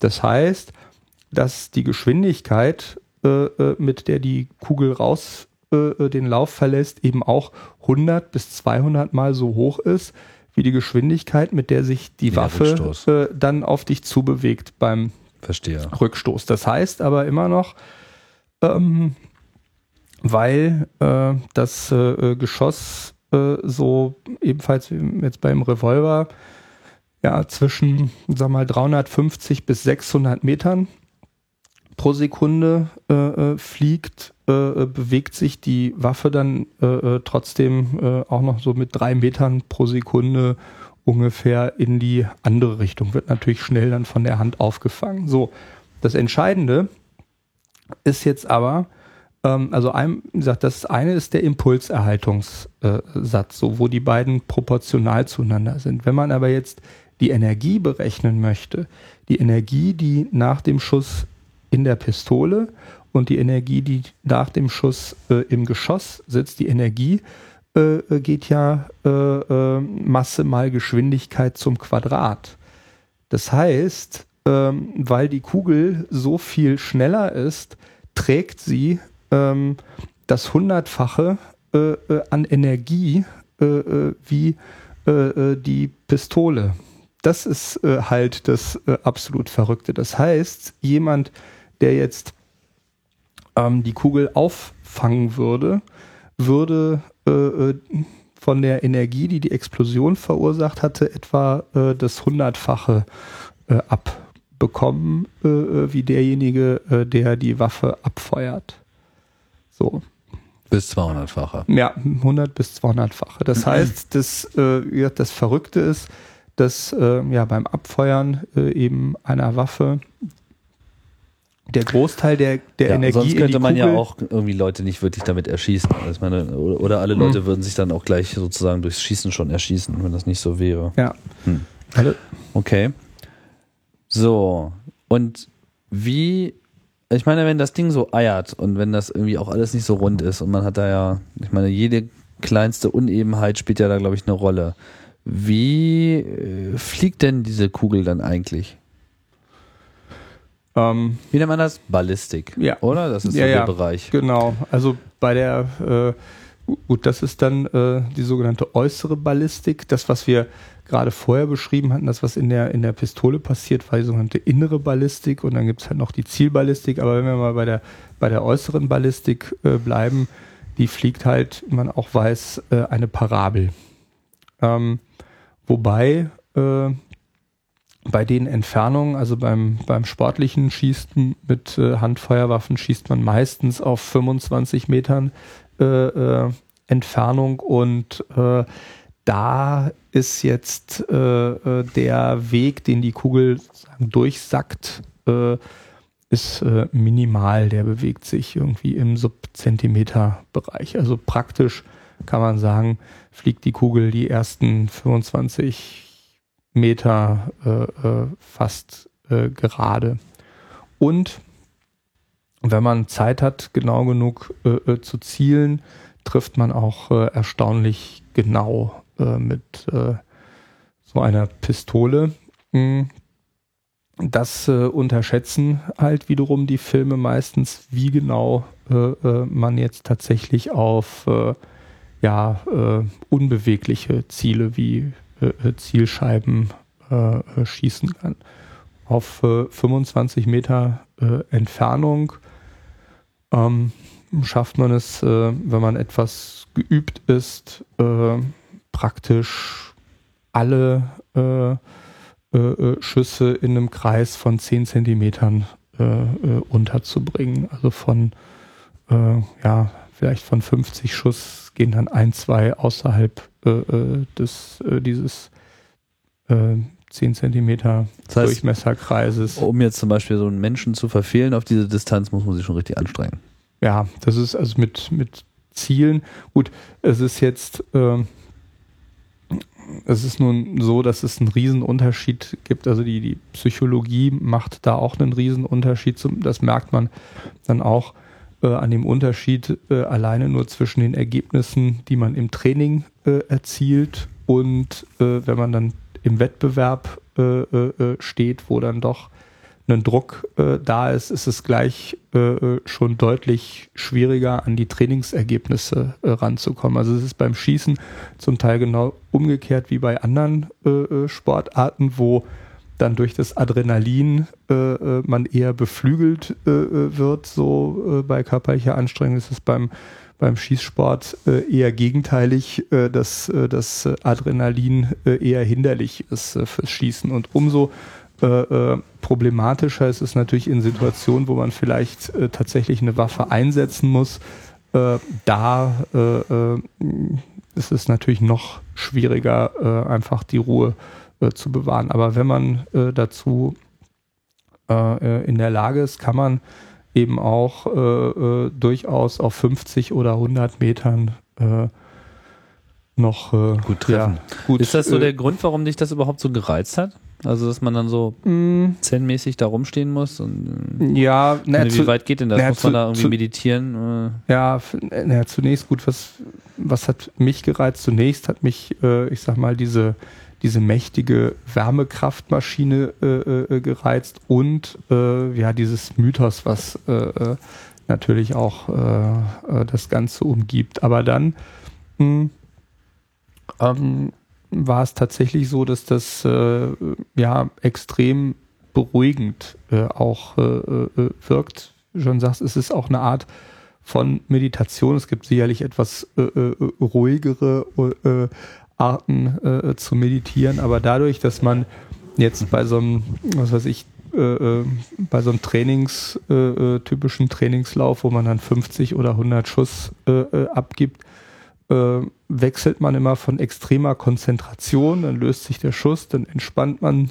sich, dann wieder die Anspannung, Entspannung. Und so spätestens nach 10, 15 Schuss äh, hat man einfach äh, alles vergessen, weil man eben immer diesen, ja, äh, diese Konzentration und, und Entspannungszyklen haben. Und äh, das war auch das, warum ich mich dann äh, so dafür begeistert habe und dann fast eine äh, ne, ne Zeit lang äh, jeden Tag äh, nach der Arbeit äh, eine Stunde zum Entspannen auf den äh, äh, Schießstand, um halt ja einfach dann wieder völlig relaxed.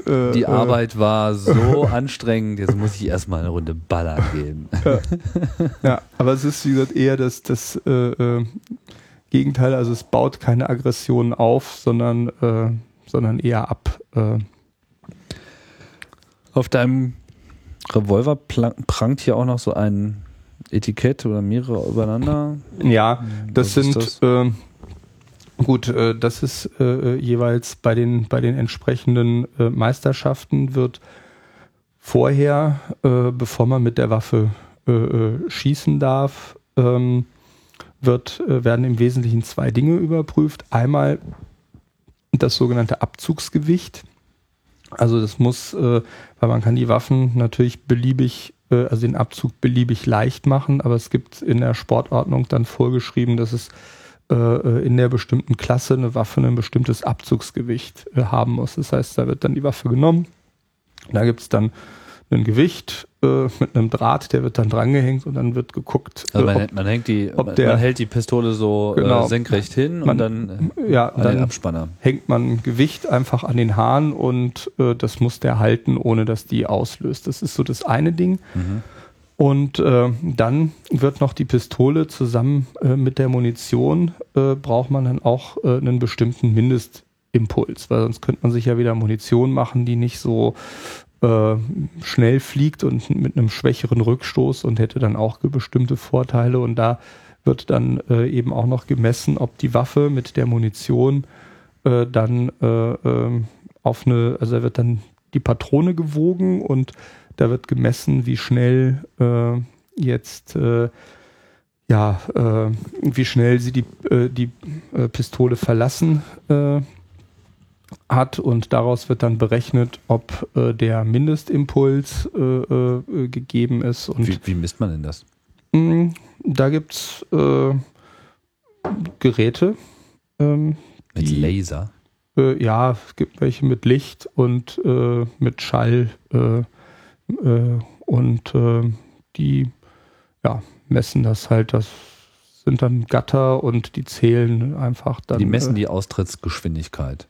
Ja, Oder beziehungsweise was? ja, so meistens irgendwie einen Meter äh, vor der Mündung ungefähr die Geschwindigkeit, mit der dann ein bestimmter Bereich durchflogen wird. Und das darf dann nicht zu was? Nee, das muss min die muss dann äh, äh, schnell genug sein im Verhältnis äh, zum Geschossgewicht. Also eine schwere Kugel muss nicht so schnell sein wie eine leichtere, mhm. aber zusammen halt, also Geschossgewicht mal Geschwindigkeit müssen einen bestimmten Wert äh, ergeben, damit äh, du halt. Das heißt, bevor so ein Wettbewerb losgeht, wird das Ding einmal so getestet, wie du es jetzt mhm. gesagt hast. Es wird halt auch mal geschossen, aber sozusagen exemplarisch wird dann aus deinem Patronensatz, mhm. wenn so ein paar Testkugeln rausgenommen sozusagen. Ja. Random. Ja, wobei äh, das halt, äh, also wenn man Fabrikmunition äh, benutzt, äh, äh, wird da zum Teil drauf verzichtet. Man kann aber auch äh, Munition äh, selbst laden oder mhm. herstellen. Das ist dann auch noch ein weiterer Schein, äh, äh, den man dann machen kann. Das macht die ganze Sache dann ein bisschen preiswerter und äh, äh, so, man kann dann auch noch ein bisschen mehr mit unterschiedlichen Pulvern und Kugeln und kann dann auch sogar noch etwas präziser die Munition machen als äh, das bei Fabrikmunition. Äh, das heißt, ist. der Schießnerd sitzt tatsächlich da und mischt sich so sein eigenes Schießpulver? Ja, sein eigenes Schießpulver nicht direkt, äh, aber es gibt dann ungefähr nicht 50 bis 100 verschiedene Pulversorten, unter denen er dann auswählt und vielleicht sogar ja, also Sorten jetzt äh, mischt und dann äh, extrem genau abwiegt. Also das ist natürlich der Schlüssel, dass äh, die Pulvermenge, die halt bei Fabrikmunition dann doch gewissen Schwankungen äh, unterworfen ist, dass äh, man da dann ganz präzise die Pulvermenge abwiegt und äh, Gibt es dann sozusagen die Patronen auch ohne Schießpulver zu kaufen Ja. oder nimmt man die auseinander? Also äh, es gibt die zum einen komplett in allen Einzelteilen äh, zu kaufen. Also sowohl die, die Zündhütchen äh, gibt es einzeln, äh, dann die Hülsen als auch äh, ja, äh, das Geschoss. Wobei man die Geschosse auch noch selber fertigen kann. Aus Blei kann man die auch aus dem Blei gießen äh, oder äh, äh, äh, pressen. Das Die- sitzen dann alle so ja. mit so einem Zinnlöffel. Ja, die, die, die Hülsen äh, kann man äh, wiederverwenden. Mhm. Also da werden auch gerne dann von bestimmten Kalibern nach dem Schießen halt die Hülsen wieder eingesammelt und dann wieder, die, die überstehen das so unbeschadet. die kann man ein paar Mal benutzen, die Hülsen. Irgendwann äh, werden sie dann halt ein bisschen spröde, äh, so, aber grundsätzlich sind die äh, durchaus wiederverwendbar. Ist das dann eine Gefahr, wenn die zu spröde sind? Was würde dann passieren? Nö, eigentlich nicht. Kann es Äh, sein, dass sie so eine Explosion dann sozusagen Nee, die, auf eine Art und Weise löst, dass die Kugel nicht rauskommt? Eigentlich nicht. nee, ne? eigentlich nicht, weil äh, die, die sitzt ja, also die, das, äh, die Hülse muss ja nicht wirklich den äh, Druck äh, aufnehmen, weil sie ja in dem sogenannten Patronenlager sitzt. Also die ist ja umhüllt von dem eigentlichen ja, Teil des Laufs, wenn man Mhm. äh, so will. Das heißt, da dehnt sie sich etwas aus und drückt dann dagegen. Wer halt ein bisschen mehr abkönnen muss, ist so dieser Patronenboden. Äh, da äh, äh, ist dann etwas mehr äh, äh, Druck. Aber ja, sagt grundsätzlich, nee, äh, grundsätzlich sind die schon extrem zuverlässig. Mhm. Ja, Was, ähm, was mir jetzt gerade noch einfiel, was du von erwähnt hast, dieses Magnum. Ja, in Mhm. Bezug, was heißt denn das eigentlich? Ähm, das heißt im Wesentlichen, äh, dass die Patrone etwas länger ist und ein bisschen mehr Pulver äh, äh, drin äh, Achso, genauso wie bei einer Shampoosflasche sozusagen. Einfach ein bisschen größer. Ja, in dem Fall ein bisschen länger, also nicht größer, sondern länger meistens oder mehr, äh, beziehungsweise mehr Pulver.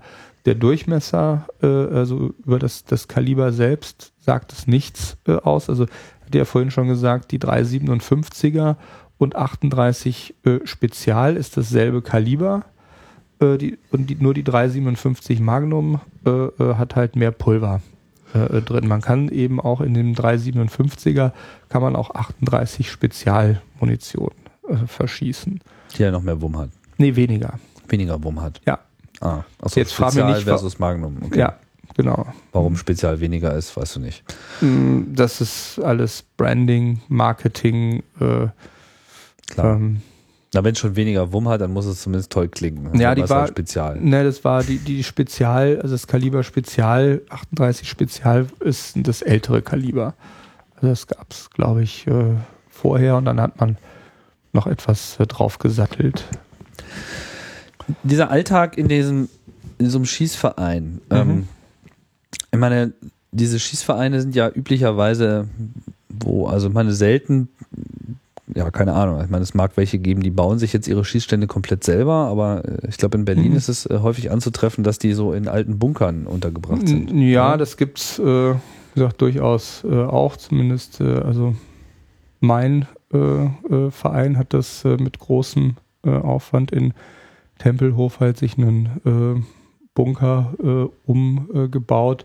Wobei es, also Schießstätten, ne, die meisten äh, Schießstätten sind schon irgendwo äh, ja überirdisch oder in, in Hallen oder in, äh, in Gebäuden äh, unterschiedlich gut ausgestattet. Äh, so, also gibt's gibt's riesige äh, äh, Unterschiede, je nachdem, ob man auch Scheibenzuganlagen äh, hat oder äh, tatsächlich nach vorne laufen muss und dann von Hand die Löcher äh, zu äh, äh, kleben und äh, ja, also generell, ich sag mal, ist der, muss man sagen, beim, beim Schießsport trifft man schon relativ wenig junge Leute an, sondern schon die meisten äh, ja, sind so jenseits der äh, 50 eher, würde ich äh, sagen. Also das Durchschnittsalter ist doch äh, recht hoch. Mhm. Und dann gibt es äh, so ein bisschen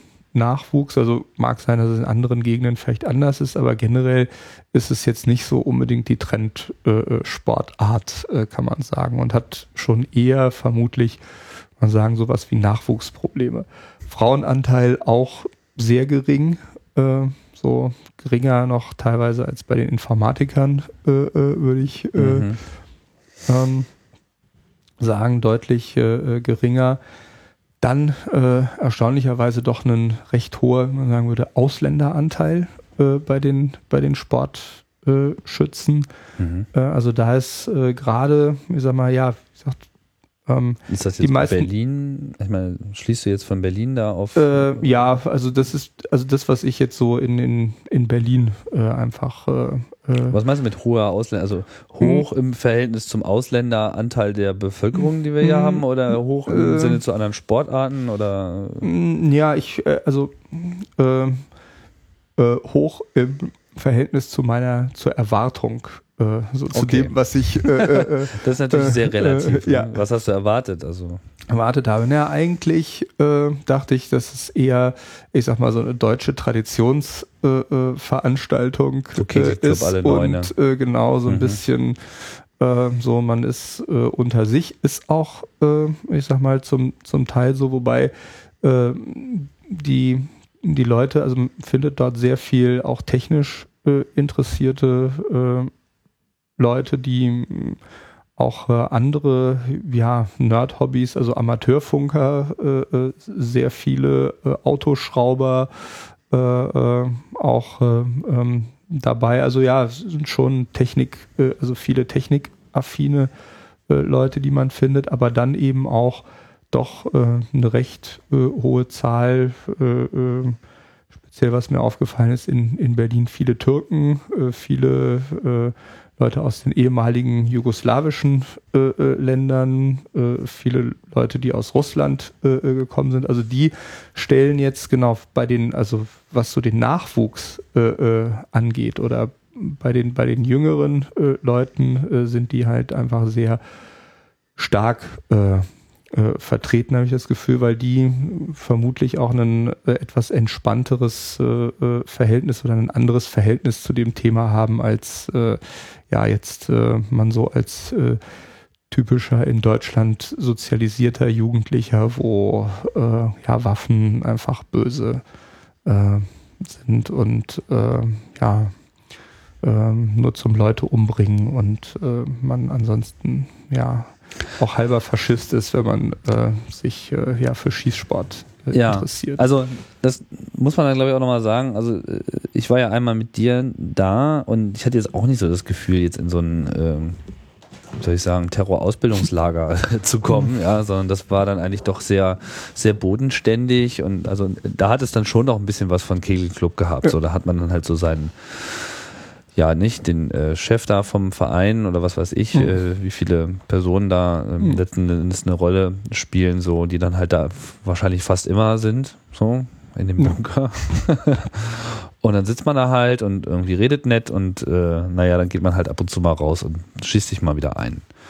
Ähm, Vielleicht sollte man diesen Eindruck nochmal ein bisschen äh, vermitteln. Also man kommt halt äh, so rein, meldet sich an, und, gut, ich meine, entweder man kennt einen, muss man sich da irgendwie immer ausweisen oder ähm, wird in äh, sozusagen, also du hast, du hast ja ein, ein, Buch, wo drin steht, was du geschossen hast. Mhm. Wer füllt das aus? Ja, das, äh, wie gesagt, das, also das persönliche das Schießbuch, das persönliche Schießbuch äh, äh, füllt man selbst aus und äh, lässt dann entsprechend äh, abstempeln.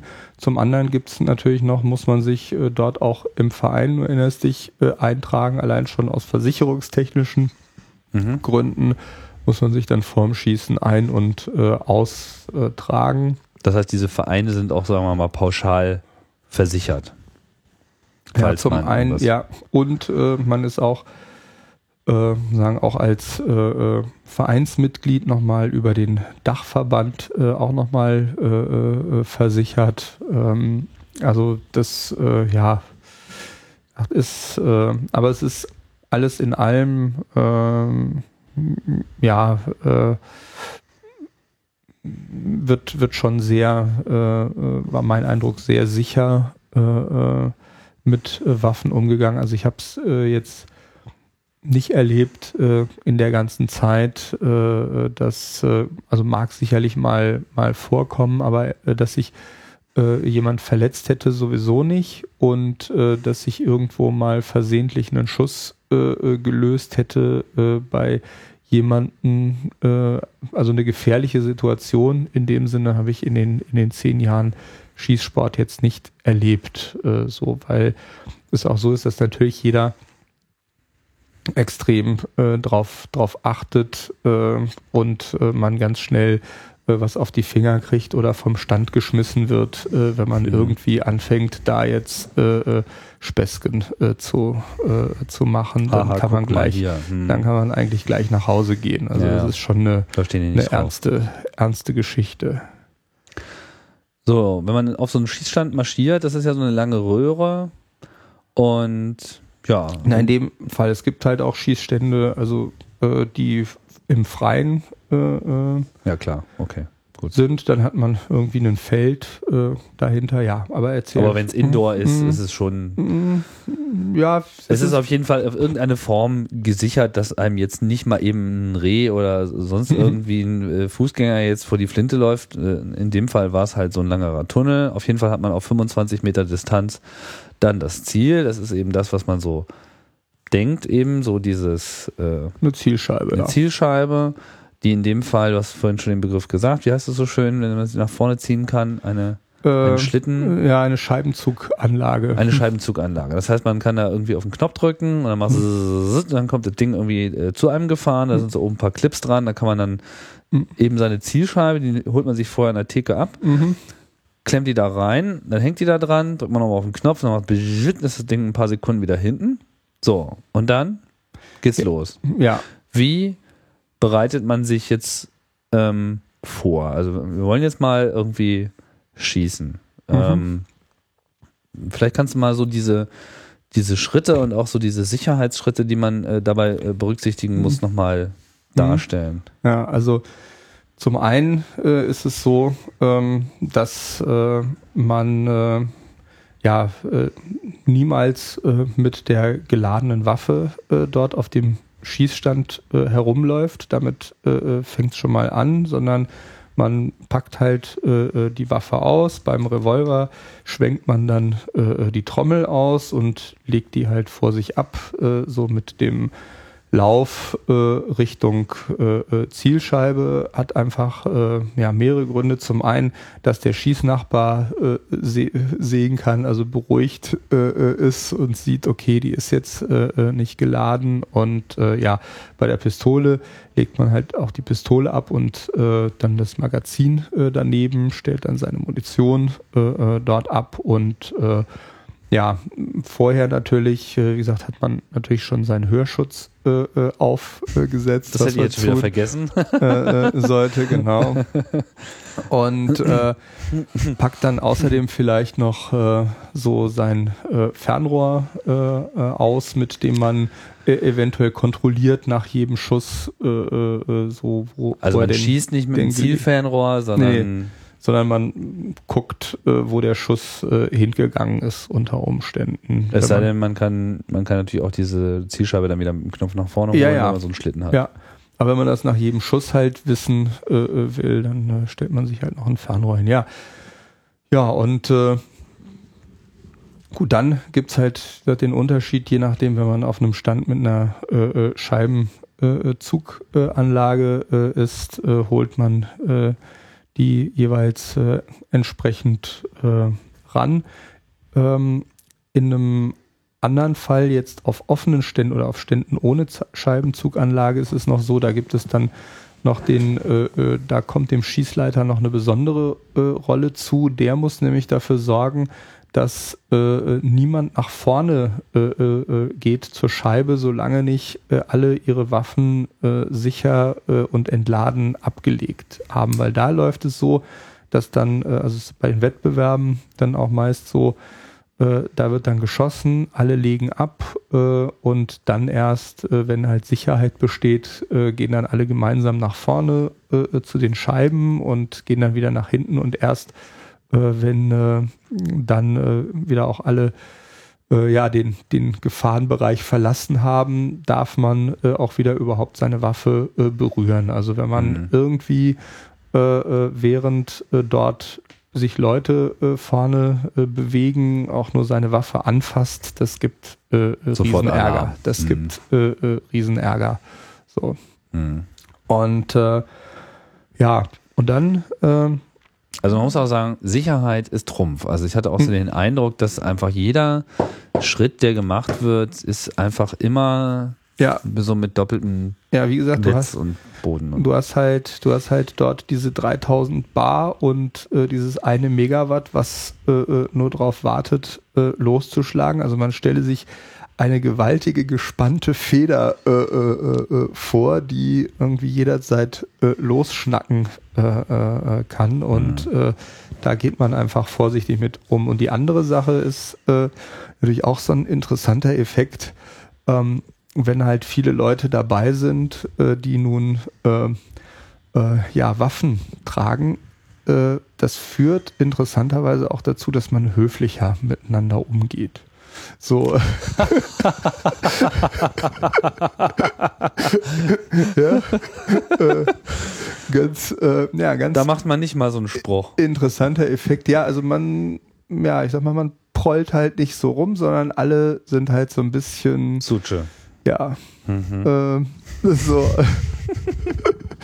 ja, also man ja, rempelt nicht jemanden an oder irgendwie du Arsch. Äh, so, nee, das äh, hat man halt eher, ähm, eher selten. Also es ist, ähm, ja, äh, aber nochmal gut, um das äh, nochmal abzuschließen, meistens beim, beim äh, gut, je nach Wettbewerb, bei meinen meisten Wettbewerben beim sportlichen Schießen lädt man immer nur fünf Schuss ähm, so, entweder beim, beim Revolver, weil die meisten sechsschüssig sind, lässt man halt eine Kammer frei äh, oder zwei, äh, je nach Typ. Und beim Magazin lädt man eben auch nicht das Magazin voll bis äh, oben hin, sondern eben auch nur fünf Schuss.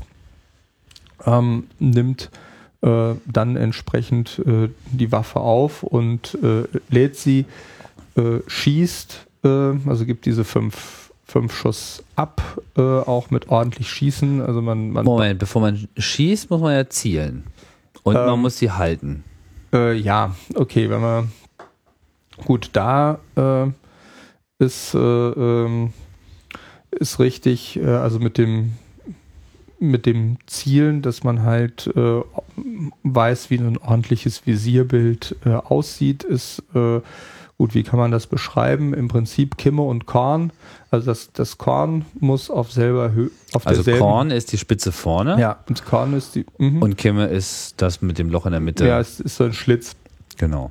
Und äh, die bringt man dann auf sozusagen so hin, dass das Korn in der Mitte von der Kimme ist. Ja, und zwar auf selber Höhe, dass die Oberkante vom Korn äh, auf derselben Höhe ist äh, wie die äh, Oberkante der Kimme und dann äh, gibt es halt rechts und links noch einen Spalt, den man dann natürlich sieht, weil das Korn etwas kleiner ist mhm. äh, äh und da achtet man darauf, dass dieser Spalt rechts und links gleich groß ist. So. Mhm.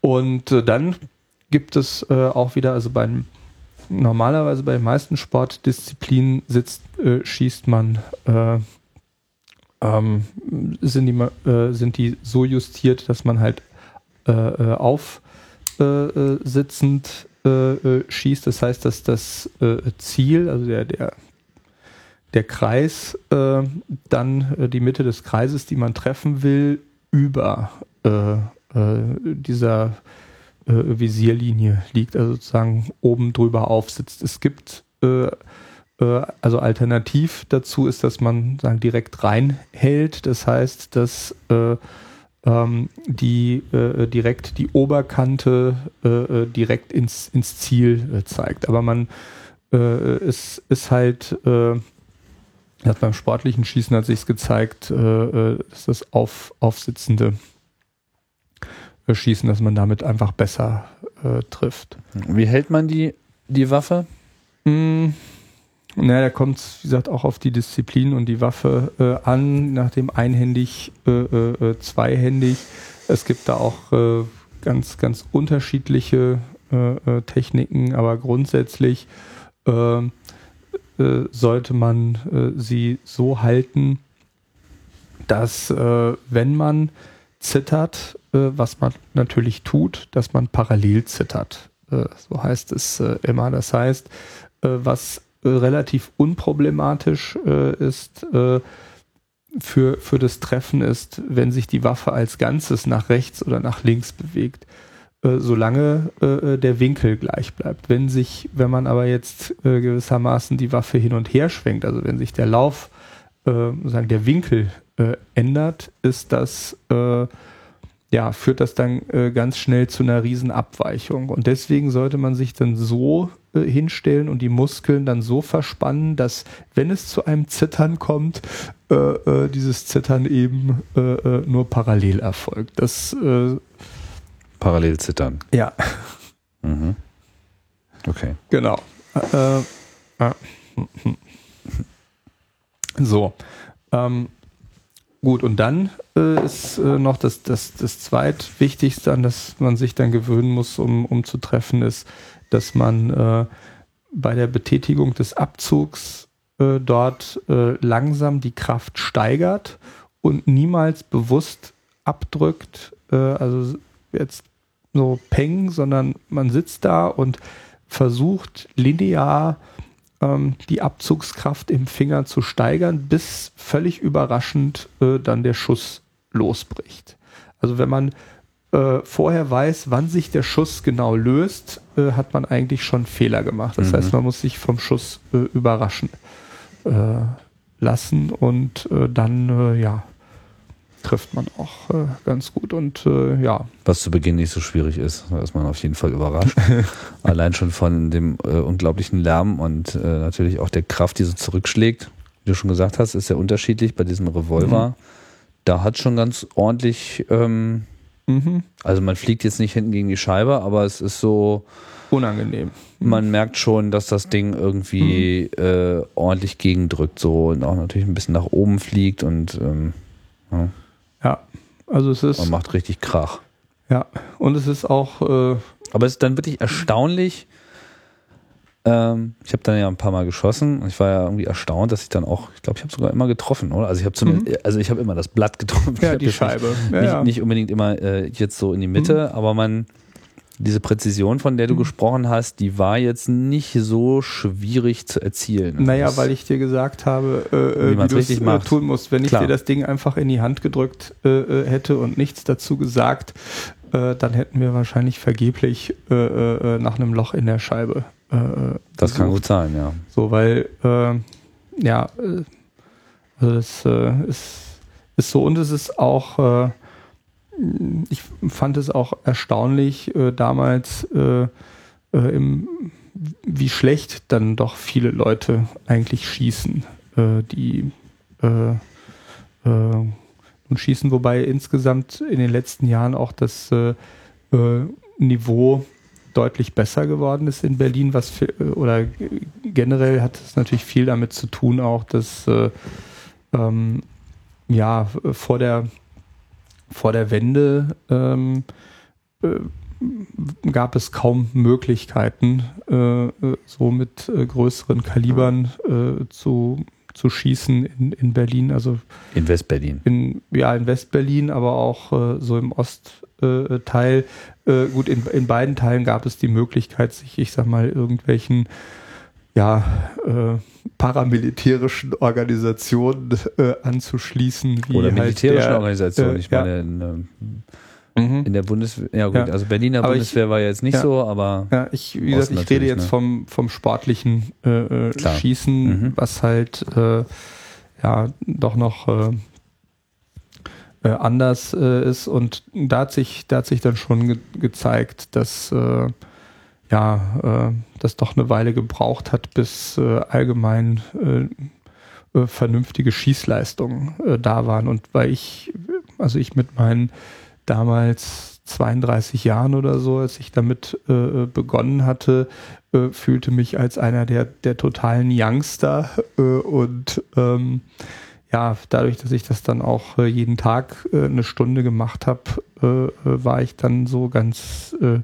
gehörte ich dann relativ schnell ähm, zu, ja, ich sag mal, den. Zur Familie. Guck mal, der Kleine da. Ja, nicht nur, genau, ne, nicht nur, nicht nur zur Familie, sondern ich war dann halt, halt erstaunt, weil ich dachte früher mal, ja gut, man sieht das so von Olympia äh, und äh, die ganzen Schützen, die dann dort äh, äh stehen und irgendwelche übermenschlichen, metaphysischen äh, äh, Dinge tun, zu denen man wahrscheinlich niemals in der, in der Lage wäre und aber das, also in, in bestimmten ähm, ja, Disziplinen äh, äh, kann man schon es mit, ich sag mal, zwei, drei Jahren Training ungefähr schaffen, äh, bis zu den deutschen Meisterschaften äh, äh vorzudringen. Das, äh, da bin ich immer bislang knapp an der Qualifikation dann vorbei geschrammt, aber so bei den ja, äh, Landesmeisterschaften war es eigentlich relativ unproblematisch, immer unter die besten äh, äh, zehn des Landes zu kommen. Also das ist etwas, äh, so was man sich durchaus das ist dir jetzt als, mehrfach gelungen. als, äh, als realistisches äh, Ziel mhm. setzen kann. Und aber wie gesagt, die Konkurrenz wird, wird auch besser und ähm, ja, und es ist sicherlich auch, auch so, äh, dass äh, am Anfang in den ersten Jahren natürlich die Faszination äh, doch größer ist. Irgendwann wird es dann doch so ein bisschen zur Routine, wenn man merkt, dass man irgendwo an seiner Leistungsspitze irgendwann angekommen ist. Mhm, klar.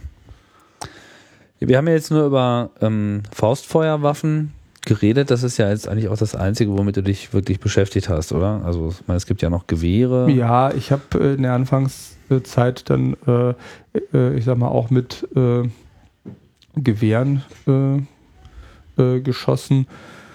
Ähm, aber äh, zum, zum einen ist das, ist das Problem, dass man einen größeren Stand braucht. Also es gibt deutlich weniger Schießstände, die wo man mit Gewehren schießen kann, da muss man immer weiter rausfahren. Also innerstädtisch Gewehrstände ganz schwierig bis nicht existent.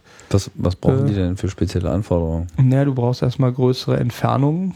So ist äh, die eine Sache. Also viele Gewehrdisziplinen sind auch über 100 oder 200 Meter äh, äh, Entfernung. Die Größe muss man erstmal äh, haben mhm. und dann ist die Geschossenergie äh, ist auch nochmal höher äh, bei Gewehren. Das heißt, da muss dann auch noch eine entsprechende Beschaffenheit äh, da sein. Also es ist äh, wie gesagt, das, das war so, so der eine äh, Grund. Dann ist die Munition nochmal ein Tick äh, teurer und äh, dann äh, Aufbewahrung und Transport der Waffen. Also mir waren die Dinger einfach zu groß. Ja, und, ja klar, da reicht dann so ein kleiner Tresor auch nicht mehr ja, aus. Da brauchst du schon so einen richtigen Waffenschrank. Ja, ja.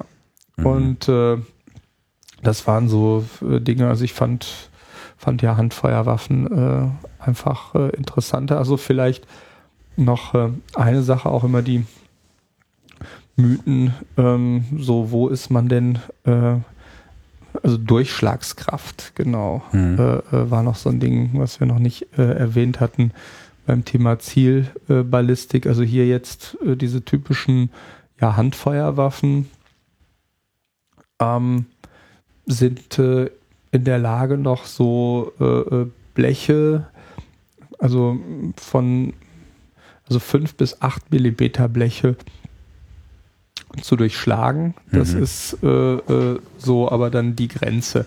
Also einen 10 äh, mit einem einen 10 Millimeter äh, Stahlblech, also ein, ein Zentimeter, ist äh, von der Faustfeuerwaffe äh, schon nicht mehr zu durchdringen, selbst wenn die Kugel gerade. Nach, nach, welcher Distanz? Hm?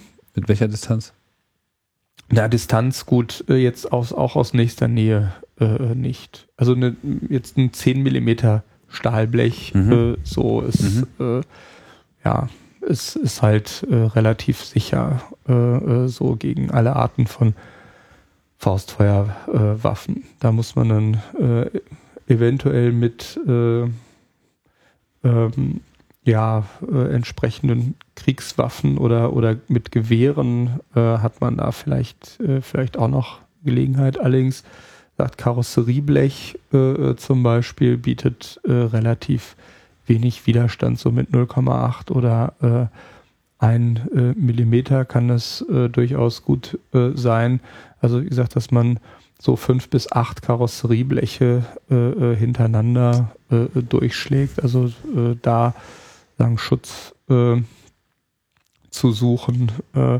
Die andere Sache, weswegen man auch, also solche Kugeln fliegen halt, also nicht, ja, sind, sind zum einen recht durchschlagskräftig, also in Altbauten auch äh, können die halt dann auch schon mal so eine Geschossdecke oder so eine Wand äh, äh durchschlagen, ähm, wenn die nicht gerade aus, aus Stein äh, äh besteht, aber äh, dann fliegen die Dinger auch einfach unglaublich weit, also bis zu, also selbst so eine Pistolenkugel kann auf einem Kilometer Entfernung noch tödlich sein. Deswegen bietet es sich halt auch überhaupt nicht an, jetzt äh, für Polizisten bei Einsätzen äh, äh, irgendwo jemanden in der Stadt hinterher äh, äh zu schießen. Äh, so, also das, ja. Weil die Wahrscheinlichkeit, dass man ja, also irgendwas die, trifft, ja, doch sehr hoch ist. Ja, also wie hm. gesagt, die, die fliegen halt dann, dann einfach weit und sind, sind einfach auf weite Strecken noch echt gefährlich. Uh. Ja. Was verwenden denn Polizisten für, äh, für Waffen? Ähm, ja gut, aktuell äh, weiß ich gar nicht, äh, was jetzt so die aktuellen äh, Dienstwaffen sind, wobei das sicherlich von äh, auch noch von Bundesland zu Bundesland äh, teilweise verschieden ist, aber als Kaliber ist halt ja generell bei, bei Behörden und auch beim Militär 9 mm Para äh, Parabellum ähm, ist halt äh, eines der beliebtesten Kaliber. Ähm, Was heißt das Parabellum? Tja, das hat sich auch damals irgendwie der Designer ausgedacht, ist wahrscheinlich irgendwie über den Krieg äh, oder so äh, oder jenseits des Krieges, ich weiß es nicht. Äh, oder vielleicht auch eine Anspielung auf Parabel.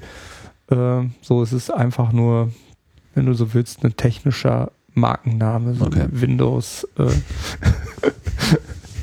ähm, mhm. Und äh, weil die halt so verbreitet sind, das war für mich so auch der, der Ausschlag. Äh, also man muss sich dann äh, äh, typischerweise als, als äh, Sportschütze ähm, auf zwei Kaliber ähm, beschränken bei der Berechtigung. Gut, mit, ich sag mal, mit entsprechender, äh, halt wirklich viel schießt und Bedarf hat, äh, geht auch mehr, aber das ist dann halt sehr mühsam. Äh, Standards sind halt so zwei Kaliber und äh, meistens nimmt man dann eine Pistole und äh, einen Revolver. Äh, dann hat man so immer beide Arten, weil es doch, doch unterschiedlich ist, wie sich, äh, äh, wie sich das anfühlt. Und dann ist es immer so eine Frage, was kostet die Munition? Natürlich. Und da hat man halt mit 9 mm Para äh, vergleichsweise günstige äh, Munition jetzt für einen, äh, für einen Großkaliber und mit den 357ern auch. Also es ist so ein bisschen auch ein Kostenkompromiss äh, äh, äh, gewesen. Ähm, ja. Und ansonsten gibt es aber also bei, bei bei Sportschützen äh, sehr beliebt äh, Pistolen im Kaliber 44 äh, ist dann äh, sogenannte äh, äh Colt äh, 1911A. Äh, das ist halt diese typische amerikanische Armeepistole, die halt im Jahre 1911 entworfen wurde. Sieht dafür, dass sie von 1911 ist, recht modern aus und die ist so, das ist so das auch das Sportschützen-Standardmodell. Natürlich nicht in, sagen wir jetzt, der alten Militärvariante, sondern die ist tausendfach nachgebaut in allen möglichen Edelvarianten. Äh, und äh, ja, bei Revolvern, sagt, kann man ja noch auf 45 äh, Magnum gehen. Äh, aber da ist man dann auch gleich immer bei der Munition äh, so zum Teil ist es dann doppelt bis dreifach äh, so teuer. Und äh, hier ist man so bei, muss man schon rechnen, äh, ja, je nach, je nach Kaliber, Munitionsart, äh, so zwischen ja, 30 Cent und einem Euro 50 äh, äh, pro Schuss. Kein billiges Hobby auf jeden Fall. Nee. Was kostet eine Waffe? Mhm. Gut, das. Äh, Pistole hier? Ja, das äh, kommt auch drauf an. Ähm, also die SIG P210, äh, ich kenne gerade gerade nicht den Marktpreis, aber ich würde sagen in der Gegend von 1000 Euro mhm. ungefähr. Und der Revolver wahrscheinlich noch sich das, äh, Nee, äh, der, gut, der lag auch, glaube ich, auch in der Gegend, aber äh, die Pistole war halt nur deswegen so günstig, äh, äh weil sie halt schon 40 Jahre alt war. Mhm. Also Fabrik neu. Gut, müssten wir mal nach. Ja, nicht so bitte, also das ist halt ja schon so eine Größenordnung. Ja, also zwischen 500 kann. und 1000 äh, Euro muss man für eine äh, eher, eher die 1000 äh, als die 500 äh, schon äh, anlegen. Wobei man sagt, man ist nicht gezwungen, sich eine eigene Waffe zu kaufen. Die meisten Vereine haben Vereinswaffen, die man sich äh, dann auch leihen kann, beziehungsweise mit dem man am Anfang sowieso schießen muss, solange man keine eigenen hat. Mhm. Ja. ja. vielleicht bleibt noch äh, zu erwähnen, gut, das wissen aber auch meisten, selbst wenn man dann die Waffen hat, heißt es nicht, äh, dass man jetzt äh, äh, dann mit jetzt mit einer geladenen Waffe im im Halfter äh, durch die Gegend äh, laufen darf, sondern äh, äh das darf man allenfalls zu Hause in der eigenen Wohnung, äh, mhm. aber äh, nicht draußen, so sobald man halt das Privatgrundstück verlässt, muss man die halt, darf man sie transportieren. So, das heißt, ungeladen äh, in einem Koffer weggeschlossen, äh, am besten im Kofferraum äh, des, des Fahrzeugs und äh, ja.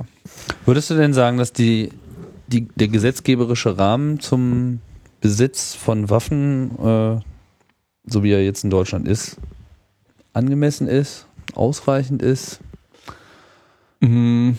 Schon, also. Ja.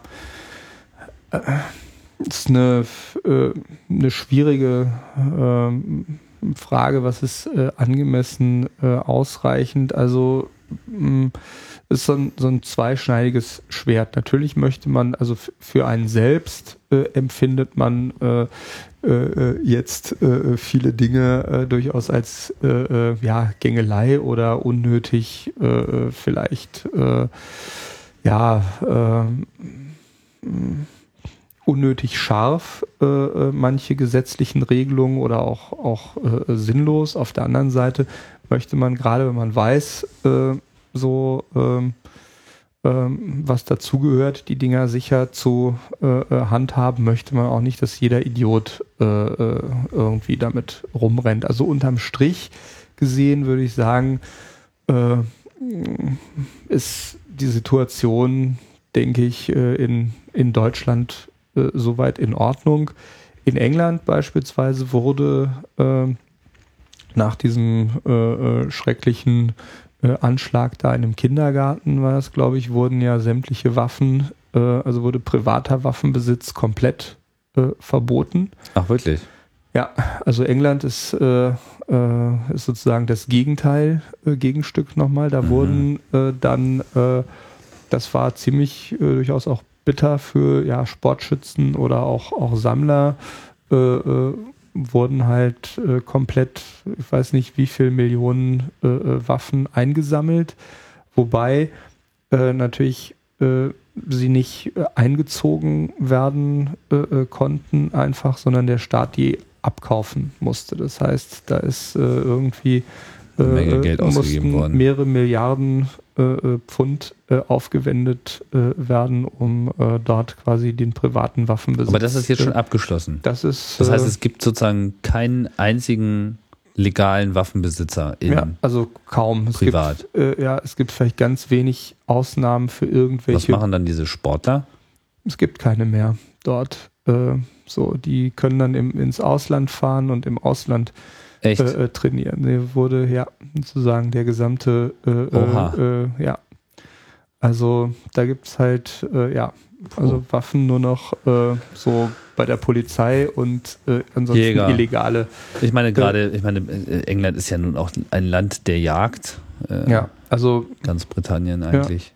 wie ist es bei den, bei den Jagdwaffen? Wahrscheinlich äh, nur noch Adlige. Ja, das könnte, genau, das äh, äh, äh, könnte gut sein. Oh weia. Ja, also von daher muss ich sagen, ist es, ähm, ist es halbwegs äh, ähm, ja, aus, ausgewogen, äh, die Situation. Also man muss äh, äh, schon durch, äh, ja, äh, also es ähm, muss, wie gesagt, bestimmte Bedingungen äh, erfüllen, äh, wo dann, äh, ich sag mal, viele Idioten, äh, zumindest von denen man nicht möchte, dass sie Waffen besitzen, dann halt nicht die Ausdauer besitzen, äh, um äh, so weit zu kommen oder dass, wenn die schon mal auffällig geworden sind. Ähm, Ich meine, vielleicht noch mal kurz zu, Mhm. zu Britannien. Ich meine, wenn es jetzt keinen privaten Waffenbesitz, das ist ja dann auch quasi der Tod aller Waffenhändler Ja. gewesen. Also Ja. es gibt auch keine Waffenläden mehr, die sind alle jetzt pleite oder was. Ja, also die hat praktisch. jetzt Ja, der. Staat dann ausgekauft oder was. ja, ich also, weiß auch nicht, wie sie das im, naja gut, äh, äh, es gibt dann halt noch, wie gesagt, vielleicht ein bisschen Jagd, äh, äh, äh, Waffen und äh, ein bisschen Polizei, Behörden. Ich weiß auch gar nicht, wie sie es dann mit den, mit den Wachdiensten äh, Diensten oder ähnlichem handhaben. Also es gibt sicherlich noch eine ganze Reihe von, von Ausnahmen, aber, äh, aber so, dieser Casual so Privatbesitz Sport, ist einfach äh, weg. Ja, ja also äh, ja. Davon ist die USA wahrscheinlich noch weit entfernt. Nehme Ja. ich an, das äh, werden wir so schnell nicht sehen. Ja, da ist sicherlich äh, eher, äh, ja, sind da eher etwas auf der anderen übertriebenen äh, Seite, wobei man auch sagen muss, dass auch der, äh, dass der Sport äh, dort doch extrem hoch äh, entwickelt ist. In Deutschland ist auch der äh, äh, ähm, das, was sagen an sportlichen Wettkämpfen und Disziplinen zulässig ist, sehr eingeschränkt im Vergleich zu dem, was in, den, in den USA geht. Also im Prinzip, äh, ja, ähm, ist so in, in Deutschland fast die Grenze erreicht beim Ich stehe halt auf dem Stand und schieße auf eine Scheibe. Hm. So irgendwie mit der Waffe irgendwo rumzurennen auf einem Parcours oder ähnliches, das ist dann schon, äh, also da gibt's äh, auch das sogenannte IPSC-Schießen ist, äh, also ist alles, äh, also auch in, in, in, in Deutschland äh, da. was heißt äh, das? Hm? IPSC. Ja, das ist äh, dann auch eine äh, in, So ein Wettbewerb. äh, ist ein Wettbewerb, wo man eben, wie gesagt, auf einem Parcours äh, auf Ziele, die plötzlich auftauchen, so also mehr so eine Art, äh, ja, Sportart, äh, äh, wo so ein bisschen mehr Gefechtssituation äh, äh, äh, simuliert wird, äh, sportlich äh, gesehen, wo es darum geht, um halt schnelle Zielwechsel und äh, ja, und das ist alles also in Deutschland komplett untersagt, ist auch verboten, äh, außer irgendwie beim Militär und äh, äh, der Polizei auf äh, Zielscheiben zu schießen, die Menschen äh, repräsentieren, also menschliche Körperformen äh, oder so ist auch. Heißt, in, Verboten. in Britannien äh, dürfte jetzt wahrscheinlich Paintball äh, einen großen Auftrieb äh, Mhm. verspüren, könnte ich mir so vorstellen. Ja. Keine Ahnung, ob das wirklich so ist. Wobei es ist äh, ja Nochmal ein anderes nochmal Thema. Eine, ein komplett anderes Thema, ja. Ja, dieses Thema haben wir, glaube ich, zu Ende gebracht, oder? Haben wir noch irgendwas Wichtiges äh, vergessen? Äh, es gibt, man gibt noch endlos äh, äh, viel zu sagen, aber ich denke, das Wichtigste so ist abgebetet worden. Und äh, wie gesagt, vielleicht, ansonsten kann ich nur sagen, wen es äh, halt äh, interessiert, der, der Sport, äh, einfach mal gucken, was gibt es denn für äh, äh, Schützenvereine und oder es gibt da auch riesige Unterschiede von, La von Land zu Land, von Bundesland zu Bundesland, wie das dort gehandhabt wird, speziell wie lange man braucht, um mit großkalibrigen Waffen überhaupt schießen zu dürfen. Ich meine, Kleinkaliber Luftgewehr ist äh, relativ unproblematisch. Das heißt im Wesentlichen alles Landesgesetze, Landesverordnungen ja. oder gibt es auch ja, ja. ein Bundes? Nee, es äh, gibt, gibt äh, natürlich auch Bundeseinheit, also das Waffengesetz äh, selbst ist äh, halt Bundesgesetz, aber äh, so ansonsten die Näheres Richtlinien und ja und und wie das jetzt tatsächlich in der Praxis gehandhabt wird mit den ja Erlaubnisrechten, was die Vereine äh, äh, dürfen und äh, wie viele Hürden einem da in den Weg gelegt werden, ist sogar von Stadt zu Stadt äh, ganz äh, unterschiedlich. Und äh, ja, ansonsten finde ich, ist es ja eine interessante Traditionssportart auf, auf jeden Fall. Und ja, ich finde, es macht, macht Spaß und ist aber ja zumindest in Deutschland so ein bisschen nach meinem Gefühl im Aussterben begriffen. Viele werden sich darüber sicher freuen, äh, wobei, wie gesagt, äh, dann äh, ja doch äh, in Migranten äh, äh, hätten diese Sportart dann doch ja dort gerne gerne aus, ausgeübt wird. Okay, Pavel, dann sage ich danke ja. für die Ausführung und äh, ich hoffe, für euch war auch was äh, dabei bei einem äh, Technikausflug der besonderen Art. Hier bei Chaos Radio Express. Äh, ich freue mich wie immer über Feedback in unserem Blog chaosradio.ccc.de bietet euch die Podcast Blog chaosradio.ccc.de bietet das Blog zur Sendung und da könnt ihr irgendwie einen Kommentar versenken, wenn es äh, was ganz Wichtiges gibt, lese ich auch gern E-Mail chaosradio.ccc.de ja, und ich würde sagen, das war's. Äh, wir sagen schön Tschüss. Tschüss. Und äh, bis bald bei Chaos Radio Express.